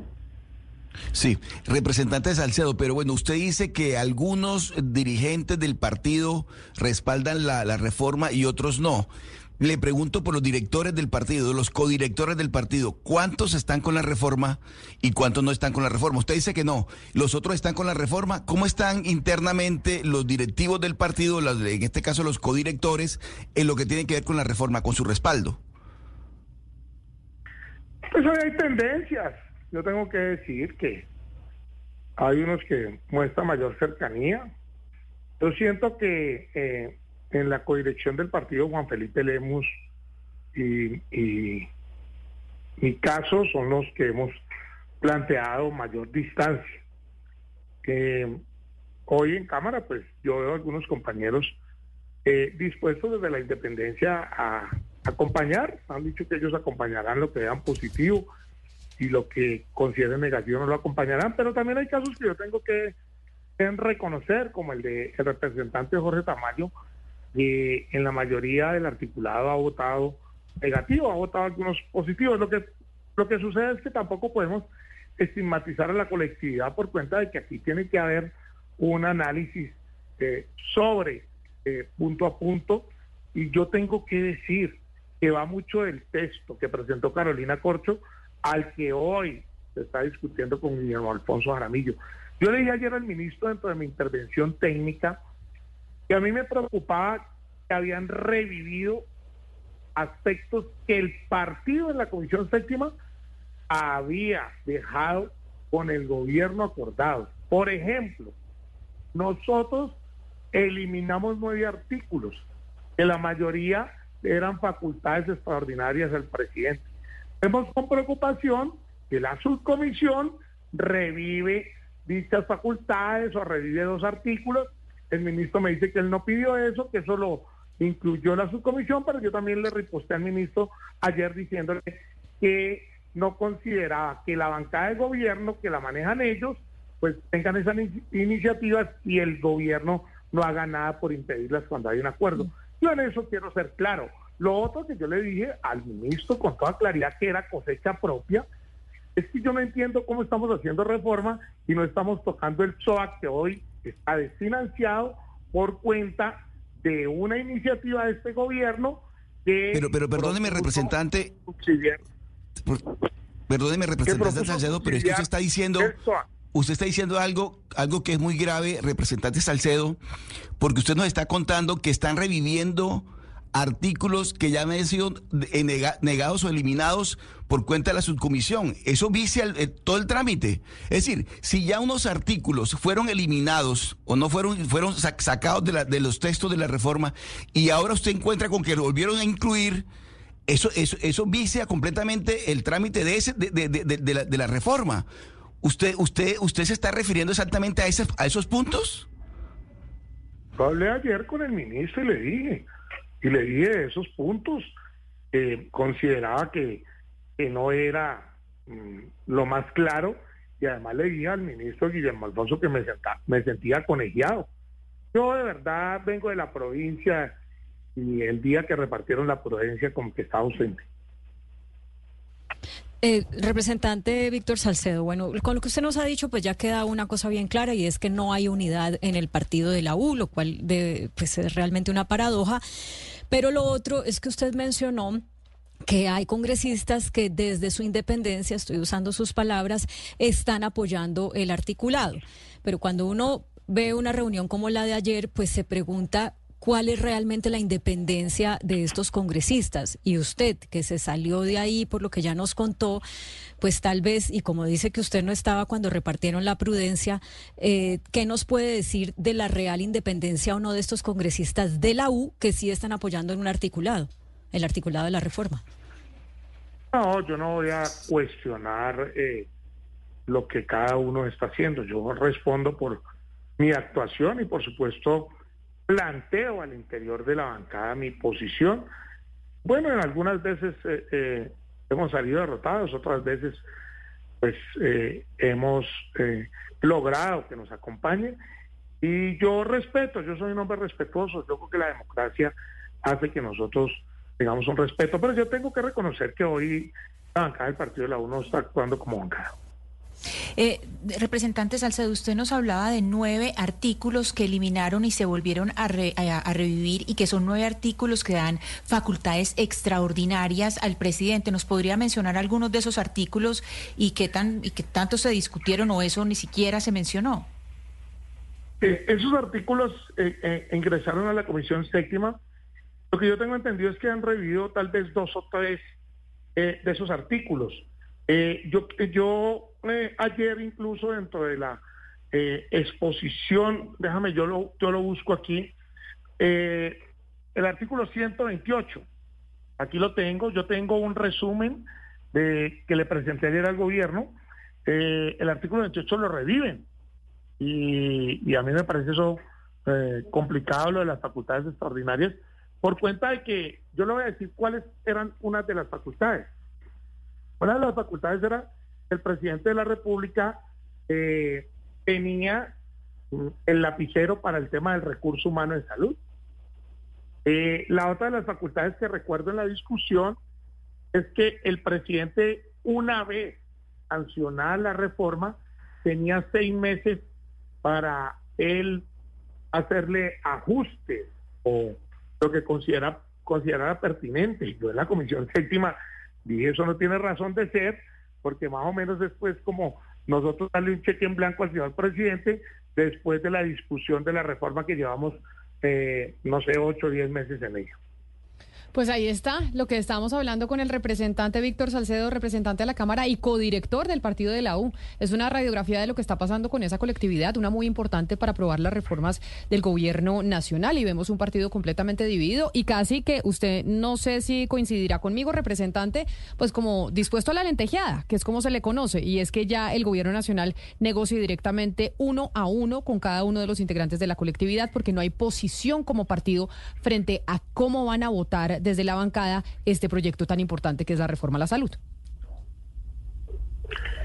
Pues yo veo que la colectividad hoy tiene diferencias.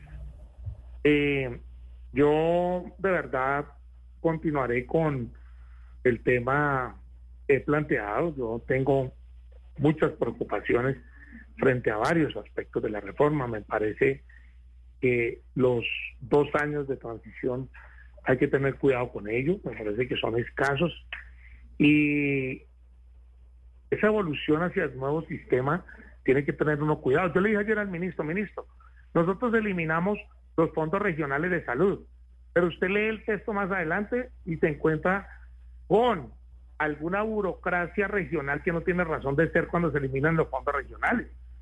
Eso es uno de los temas que están planteados, como también la organización y conformación de las redes integradas e integrales de salud. Eh, a mí me parece que uno tiene que en esto tener cuidado porque está de por medio la salud de los colombianos. Pues precisamente por eso es que le hemos hecho tanto seguimiento nosotros aquí en estos micrófonos a esa reforma. Representante Víctor Salcedo del Partido de la U, mil gracias por estar con nosotros.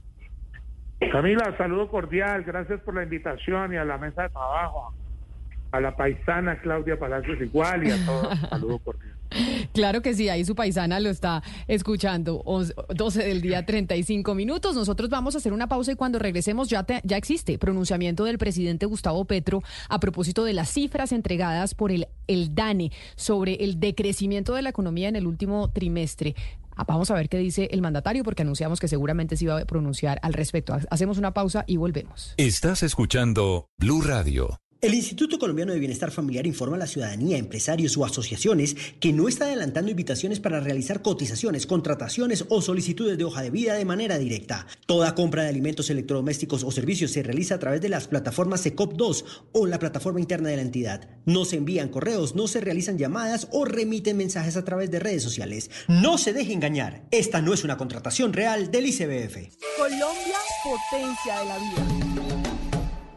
Soy Juan Esteban Constaín y quiero sumarme a las felicitaciones de tanta gente por los primeros cinco años de Mañanas Blue que es un ejemplo del buen periodismo ejercido con seriedad, con rigor y con la apertura que enaltece el debate y la discusión pública en una sociedad civil que quiera merecer ese nombre. A Camila y a todo su equipo, un abrazo y que vengan muchos años más. Esta es Blue Radio, la alternativa. 12 del día, 37 minutos. Seguimos nosotros de celebración de cumpleaños de cinco años de este programa que los ha acompañado y ustedes nos han acompañado a nosotros desde las 10 de la mañana hasta la 1 de la tarde. Y el que nos ha acompañado también es el Twitter del presidente Gustavo Petro, su cuenta en X, que todos los días pues seguramente hacemos referencia. ¿Qué dijo el presidente Gustavo Petro, Sebastián? ¿Qué dice el trino refiriéndose al tema de la economía y los anuncios de DANE sobre el decrecimiento de la economía colombiana en el último trimestre. El presidente responde a esta mala noticia que no esperaban los principales agentes económicos y dice, Camila, la economía en rojos. Tenemos dos caminos inmediatos. A, bajar la tasa de interés por parte del Banco de la República. B, profundizar la política anticíclica del gobierno. Esto quiere decir aumentar la ejecución de la inversión pública. Respecto a lo de Camila, pues eh, le corresponde a la Junta del Banco de la República. El único voto que tiene el gobierno es el del ministro eh, Bonilla, que sí en la última reunión votó por bajar la tasa de interés. Y respecto B, Camila, pues precisamente eh, por eso fue el decreto y la orden de ayer del presidente, que no seguramente usted mis compañeros vieron, le ordenó a las entidades del gobierno no contratar tantos intermediarios para el gasto del gobierno, porque si hay muchísimas entidades y ministerios que a día de hoy pues eh, presentan una bajísima ejecución en inversión que obviamente hace que, que no se gaste todo lo que se tenía pronosticado. Esa presión al Banco de la República no solo la ha ejercido el gobierno nacional por parte del Ejecutivo, sino también diferentes gremios. Acuérdese que la asobancaria dijo que el Banco de la República debería bajar las tasas de interés, pero yo, y hemos hecho esa apuesta varias veces, dudo mucho que el banco vaya a hacer eh, caso frente a esas presiones entre otras. y la Andy también. La Andy también. Bruce McMaster habló de la bajada de las tasas de interés por parte del Banco Central y el Banco Central sabe que si se viene un momento de situación compleja económica y la inflación no para, pues la única manera es seguir eh, subiendo las tasas. Sí, porque además pues está ahí la, la, mala carta de, del fenómeno del niño que puede tener alguna repercusión en algunos precios y pues es tan firme y férrea, Camila, la posición del Banco de la República de Prudencia que me acuerdo que Roberto Steiner, pocos días después de aquella famosa rueda de prensa que internamente le, le causó muchas molestias a tanto a Andy como a su bancaria, Roberto Steiner dijo, afortunadamente nuestro puesto no se trata de un concurso de popularidad.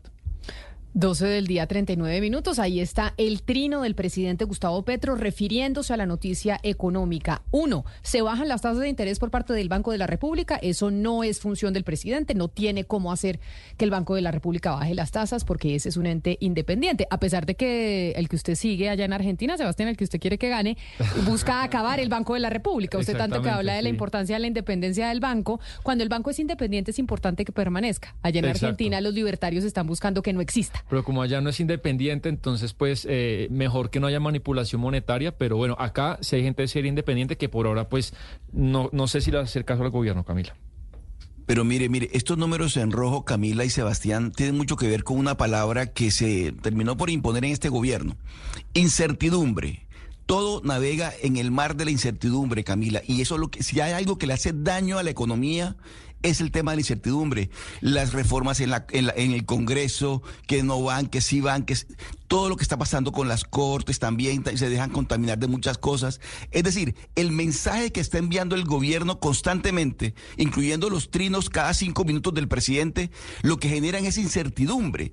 Y esa incertidumbre, ese no saber para dónde vamos, el no tener certezas, es lo que termina afectando la economía. Entonces el presidente dice que va a tomar medidas anticíclicas, que esto, que lo otro, pero lo más importante es que el país deje de transitar, deje de navegar en ese mar de incertidumbre, porque el mar de incertidumbre, de no saber, de no tener certeza de qué es lo que estamos haciendo y para dónde vamos, es lo que termina afectando la economía. Mire, un país puede superar las dificultades políticas más grandes del mundo. Perú constantemente está superando crisis políticas, pero la economía se mantiene estable. Chile se mantiene estable. Pasan el problema, el problema político, lo afrontan y lo superan pero la economía se mantiene firme, estable. Ese es el mensaje, esa es la, certidumbre que se requiere en muchos casos. En el caso colombiano, lastimosamente, lo que estamos, estamos viendo nosotros, Camila, Sebastián y amigos, es que estamos cada día más metidos en un tema, en un clima de incertidumbre que no ayuda a la economía, no la ayuda para nada.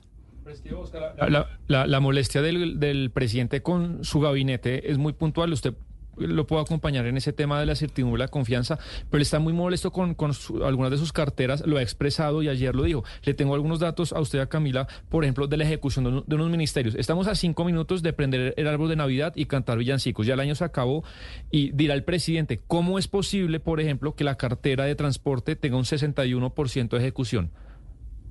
¿Cómo puede ser posible a es estas alturas del es año? que por esa ¿Cómo? razón es que él está escribiendo Claro. y ese es Es un sí. mensaje a su gabinete, es decirle, tenemos que ejecutar y esas son las políticas anticíclicas. Exacto. Cuando hay crisis, el gobierno nacional se mete la mano al bolsillo y empieza a gastar plata para generar empleo. En época de vacas flacas, que siempre es uno de los principios económicos, en época de vacas flacas, gaste plata. En época de vacas gordas, ahorre. Y muchas veces Sí. lo que pasa es que la gente cuando tiene las vacas gordas se pone a gastar y a gastar y a gastar y no ahorra para cuando vengan las vacas flacas, que ahí es cuando hay que Exacto, el, presupuesto es as- asignado, Camila. Entonces le, le leo, por ejemplo, otros dos eh, carteras. El Ministerio de Hacienda, 68% de ejecución.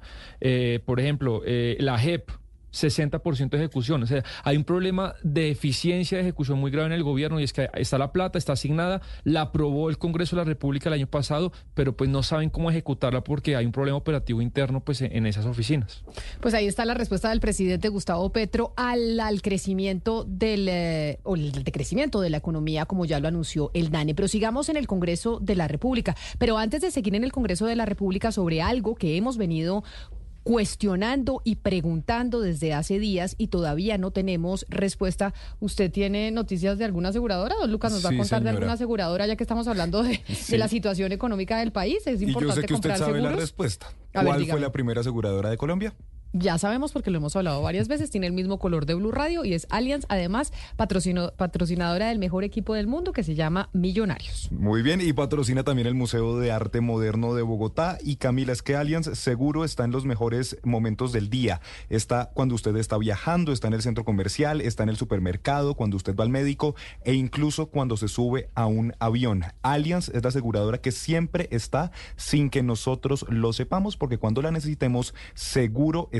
Allianz, seguro estamos, la primera entonces aseguradora del país. 12 del día, 44 minutos y de lo que les estaba hablando. Ana Cristina, ¿usted se acuerda que estuvimos conversando esta semana? Creo que fue esta semana o la semana pasada. Estuvimos conversando con eh, la presidenta de la Cámara de Representantes, la presidenta de la Comisión para la Equidad de la Mujer y de esa comisión accidental que se creó después de las denuncias que hizo el entonces candidato a la alcaldía de Bogotá, Gustavo Bolívar. Sí, así es, Camila. Precisamente fue el viernes pasado cuando hablamos con eh, la representante Carolina Giraldo Botero, que ella es la presidenta de la Comisión para la Equidad de la Mujer. Y ahora también pues la presidenta de esa comisión accidental que se abrió precisamente cuando aparecieron esas, eh, esas denuncias o cuando publicó las denuncias el ex senador Gustavo Bolívar.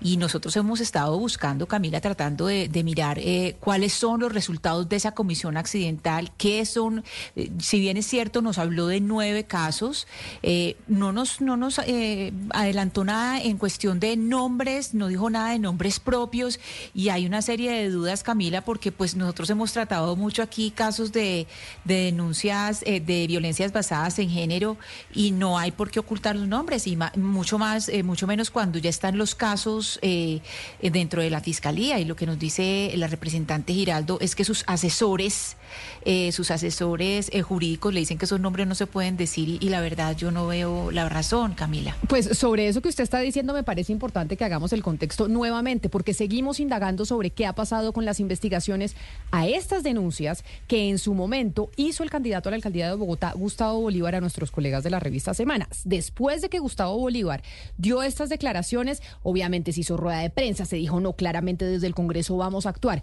Esto era lo que denunciaba Gustavo Bolívar hace ya casi un año. digamos, uno, uno empieza a ver que empiezan a haber muchas niñas bonitas, ¿no? En diferentes ramas. Yo esto estoy diciendo de algo, unas denuncias que me hicieron ellas en mi oficina, delante de mi secretaria, Sí, sí, sí, testigo que estuvo ahí, ella fue la que me dijo, hay unas niñas que quieren hablar contigo. Eh, yo le dije, bueno, las recibo y esas son denuncias que me han hecho ellas. Y es a través de una de, lo que Gustavo Petro quiere atacar, que es la contratación eh, por dos o tres meses, porque además la hacen de esa manera para poderlas esclavizar. O sea, si yo le hago un contrato de dos o tres meses a una persona que quiero eh, tener esclavizada sexualmente, pues más fácil que vuelva a, a estar conmigo si que se, se lo hago por un año. Entonces las mantienen así con contraticos chiquitos de cuatro meses, de seis meses, de cinco, de dos meses y las van esclavizando sexualmente. Eso, eso fue la denuncia que me dieron ellas. Yo se la conté a varias personas ahí, por si las moscas, pero el problema que he tenido es que ellas no me han querido, no han querido dar la cara porque una, unas son casadas, el esposo no sabe lo que les toca hacer, otras eh, les da miedo que el novio pues ya las, las deje, otras el, el temor a que no les vuelvan a dar empleo a ningún lado. Pero es terrible lo que pasa con la mujer y yo siento que no solo en el Congreso, sino también en otras instancias de poder. El abuso de poder hacia la mujer es A eso no tiene que dudar el ex senador Gustavo Bolívar. Pero bueno, después de que se hicieron esas denuncias y casi un año después no ha pasado mucho. De hecho, no ha pasado nada. Y por eso la semana pasada, como decía Ana Cristina, hablábamos con Carolina Giraldo, representante a la Cámara del Partido Verde y quien es la directora de la Comisión de Equidad de, de, de Género de la Cámara de Representantes, y le preguntábamos, bueno, ¿qué ha pasado con esto? Nos decía ella que ya había nueve casos que se habían trasladado a la Fiscalía y le preguntábamos que nos dijera los nombres, que si había congresistas involucrados. Nos respondía esto la representante.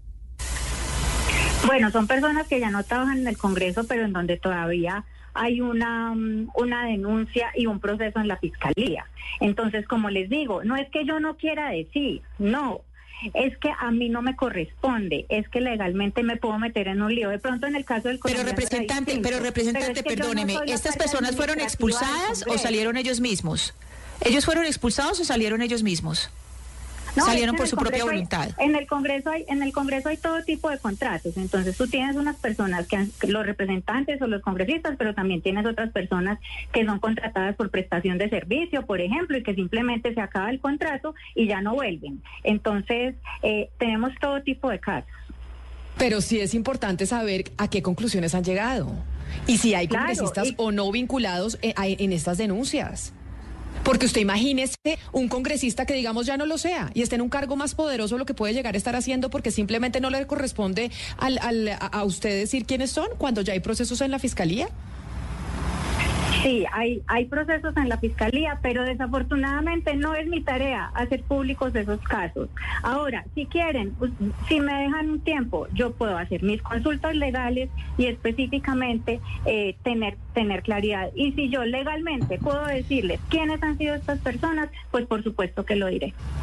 Pues esas consultas legales las hizo la representante de la Cámara. ¿Usted habló con ella y qué le dijo, Sebastián? Sí, porque ya se comprometió después del programa que acabamos de oír de esa fracción y a la media hora me escribió, hola Sebastián, ya pregunté de nuevo por restricciones legales y me ratifican que es información reservada. Pues yo no sé cuáles son los asesores legales de la representante a la Cámara, la doctora Carolina Giraldo, porque nosotros, en medio de nuestra ignorancia también jurídica, decidimos consultar a uno de los mejores penalistas del país, al doctor y al profesor Yesid Reyes, penalista. Le preguntamos si había algún impedimento para que la representante a la Cámara nos dijera o le dijera al país quiénes son los involucrados en esas investigaciones. Y esto fue lo que nos dijo el doctor Reyes.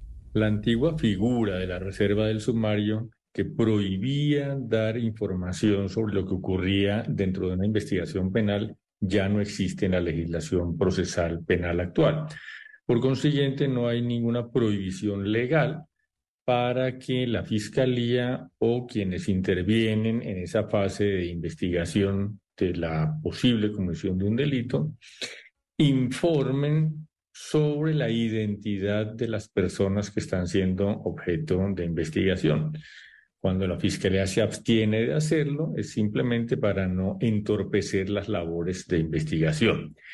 Cuando el denunciante, por ejemplo, se eh, conoce la identidad de las personas a quienes ha eh, denunciado o conoce la identidad de las personas que han sido vinculadas a la investigación penal, tampoco tiene ninguna prohibición legal de hacer públicos los nombres de las personas denunciadas o de las personas vinculadas a la investigación. Entonces, si eso, esto nos dice un penalista, no se entiende quién está asesorando a la representante y por qué ella dice que no puede. Claro que se puede decir quiénes son, informarle al país después de un año en donde se han dedicado eh, dineros, presupuesto, gente del Congreso de la República que pagamos nosotros, que nos digan qué ha pasado con esas investigaciones. digamos lo que eh, esa día Camila, la representante, nos explicó y también yo he averiguado, es que ella no tiene el poder de contratar gente y de hacer eh, de tomar las decisiones jurídicas eh, de los roles de esta comisión. Eh, por ejemplo, nos contaba que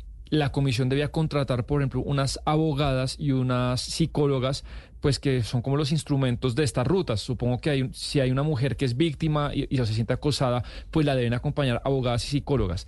Pues no ha sido posible que esta comisión y que estas rutas pues tengan los instrumentos que para los que fueron creados. Y esto porque había unos problemas administrativos al interior de esa comisión pero la representante dice que ya no tiene el poder de contratar gente. Pero esas son dos cosas distintas. Claro. Ahí digamos que es otro tema y otro problema importante que usted está poniendo sobre la mesa, Sebastián, y es que la representante diga, yo no tengo la posibilidad de contratar absolutamente a nadie para ejecutar lo que tiene que hacer esta comisión y para lo que está hecha. Esa es una cosa y hablaremos ya de eso, pero ella sí tiene la posibilidad de decirnos quiénes son esas nueve personas, quiénes son esas nueve personas que hacen parte de la investigación que supuestamente es el resultado de lo que hicieron en el Congreso de la República frente a estas graves denuncias que se hicieron sobre lo que se decía el senador Bolívar, que aquí había mujeres que las estaban chantajeando sexualmente para dejarles sus trabajos. Sí, sería bueno pues que si se puede conocer y no hay impedimento, pues el país debería conocer esa información. Pero es que mire, Sebastián, es que ni siquiera, ni siquiera porque esté o no en fiscalía es, eh, digamos, un obstáculo para decirlo, porque hay eh, sentencias de la Corte Constitucional sobre el scratch. Entonces, ni siquiera, aunque no estuviera en estos casos en fiscalía, eh, la representante nos podría decir algunos de los nombres. Y aquí hay algo importante. Entonces, si no es el deber de la representante decir los nombres, si ella no puede contratar personal, entonces, ¿para qué preside una comisión? ¿Qué puede hacer ella? O sea, eh, todo el tiempo nos están diciendo nuevas cosas, lo que nos dijo al aire, lo que le dijo a Sebastián en privado. Entonces, eh, pues, ¿para qué está en una presidencia si no tiene rango de maniobra?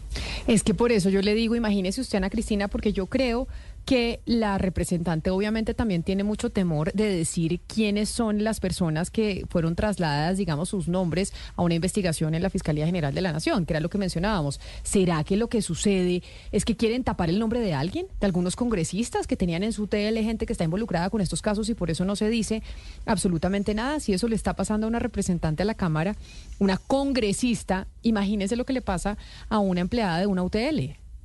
O a una practicante. O sea, es que es lo que, lo que, lo, lo, que uno piensa siempre. O sea, las, las mujeres que entran más jóvenes, que entran a hacer prácticas universitarias, que son sus primeros trabajos, y por supuesto temen hacer un trabajo, y que aquí es donde hay que resaltar, Camila y oyentes, la relación de poder, la relación eh, vertical. Cuando usted entra a su primer trabajo, sale de la universidad y quiere conservar un trabajo en una institución que le, que le gusta o que siempre le ha apasionado, pues para usted es muy difícil hacer ese tipo de denuncias porque teme a que va a tener un bloqueo laboral de ahí en adelante. Entonces hay una, hay una forma de, de, intimidación muy fuerte que está dada por el poder. Entonces aquí, si esto es lo que siente una representante, imagínese de ahí para abajo.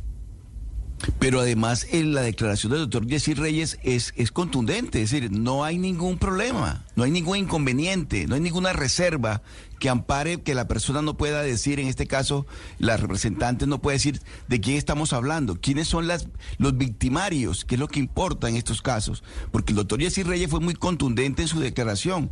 No hay ninguna, ningún impedimento para que lo diga, para que lo, para que se, para que dé a conocer los nombres de estas personas. Y ante la gravedad de los hechos, yo sí creo que se requiere con urgencia conocer los, las identidades de quienes han procedido y han abusado de las de lo, de la, en el Congreso de la República, de, sobre todo de subalternas, de personas que están bajo en la condición de subordinación de unos jefes.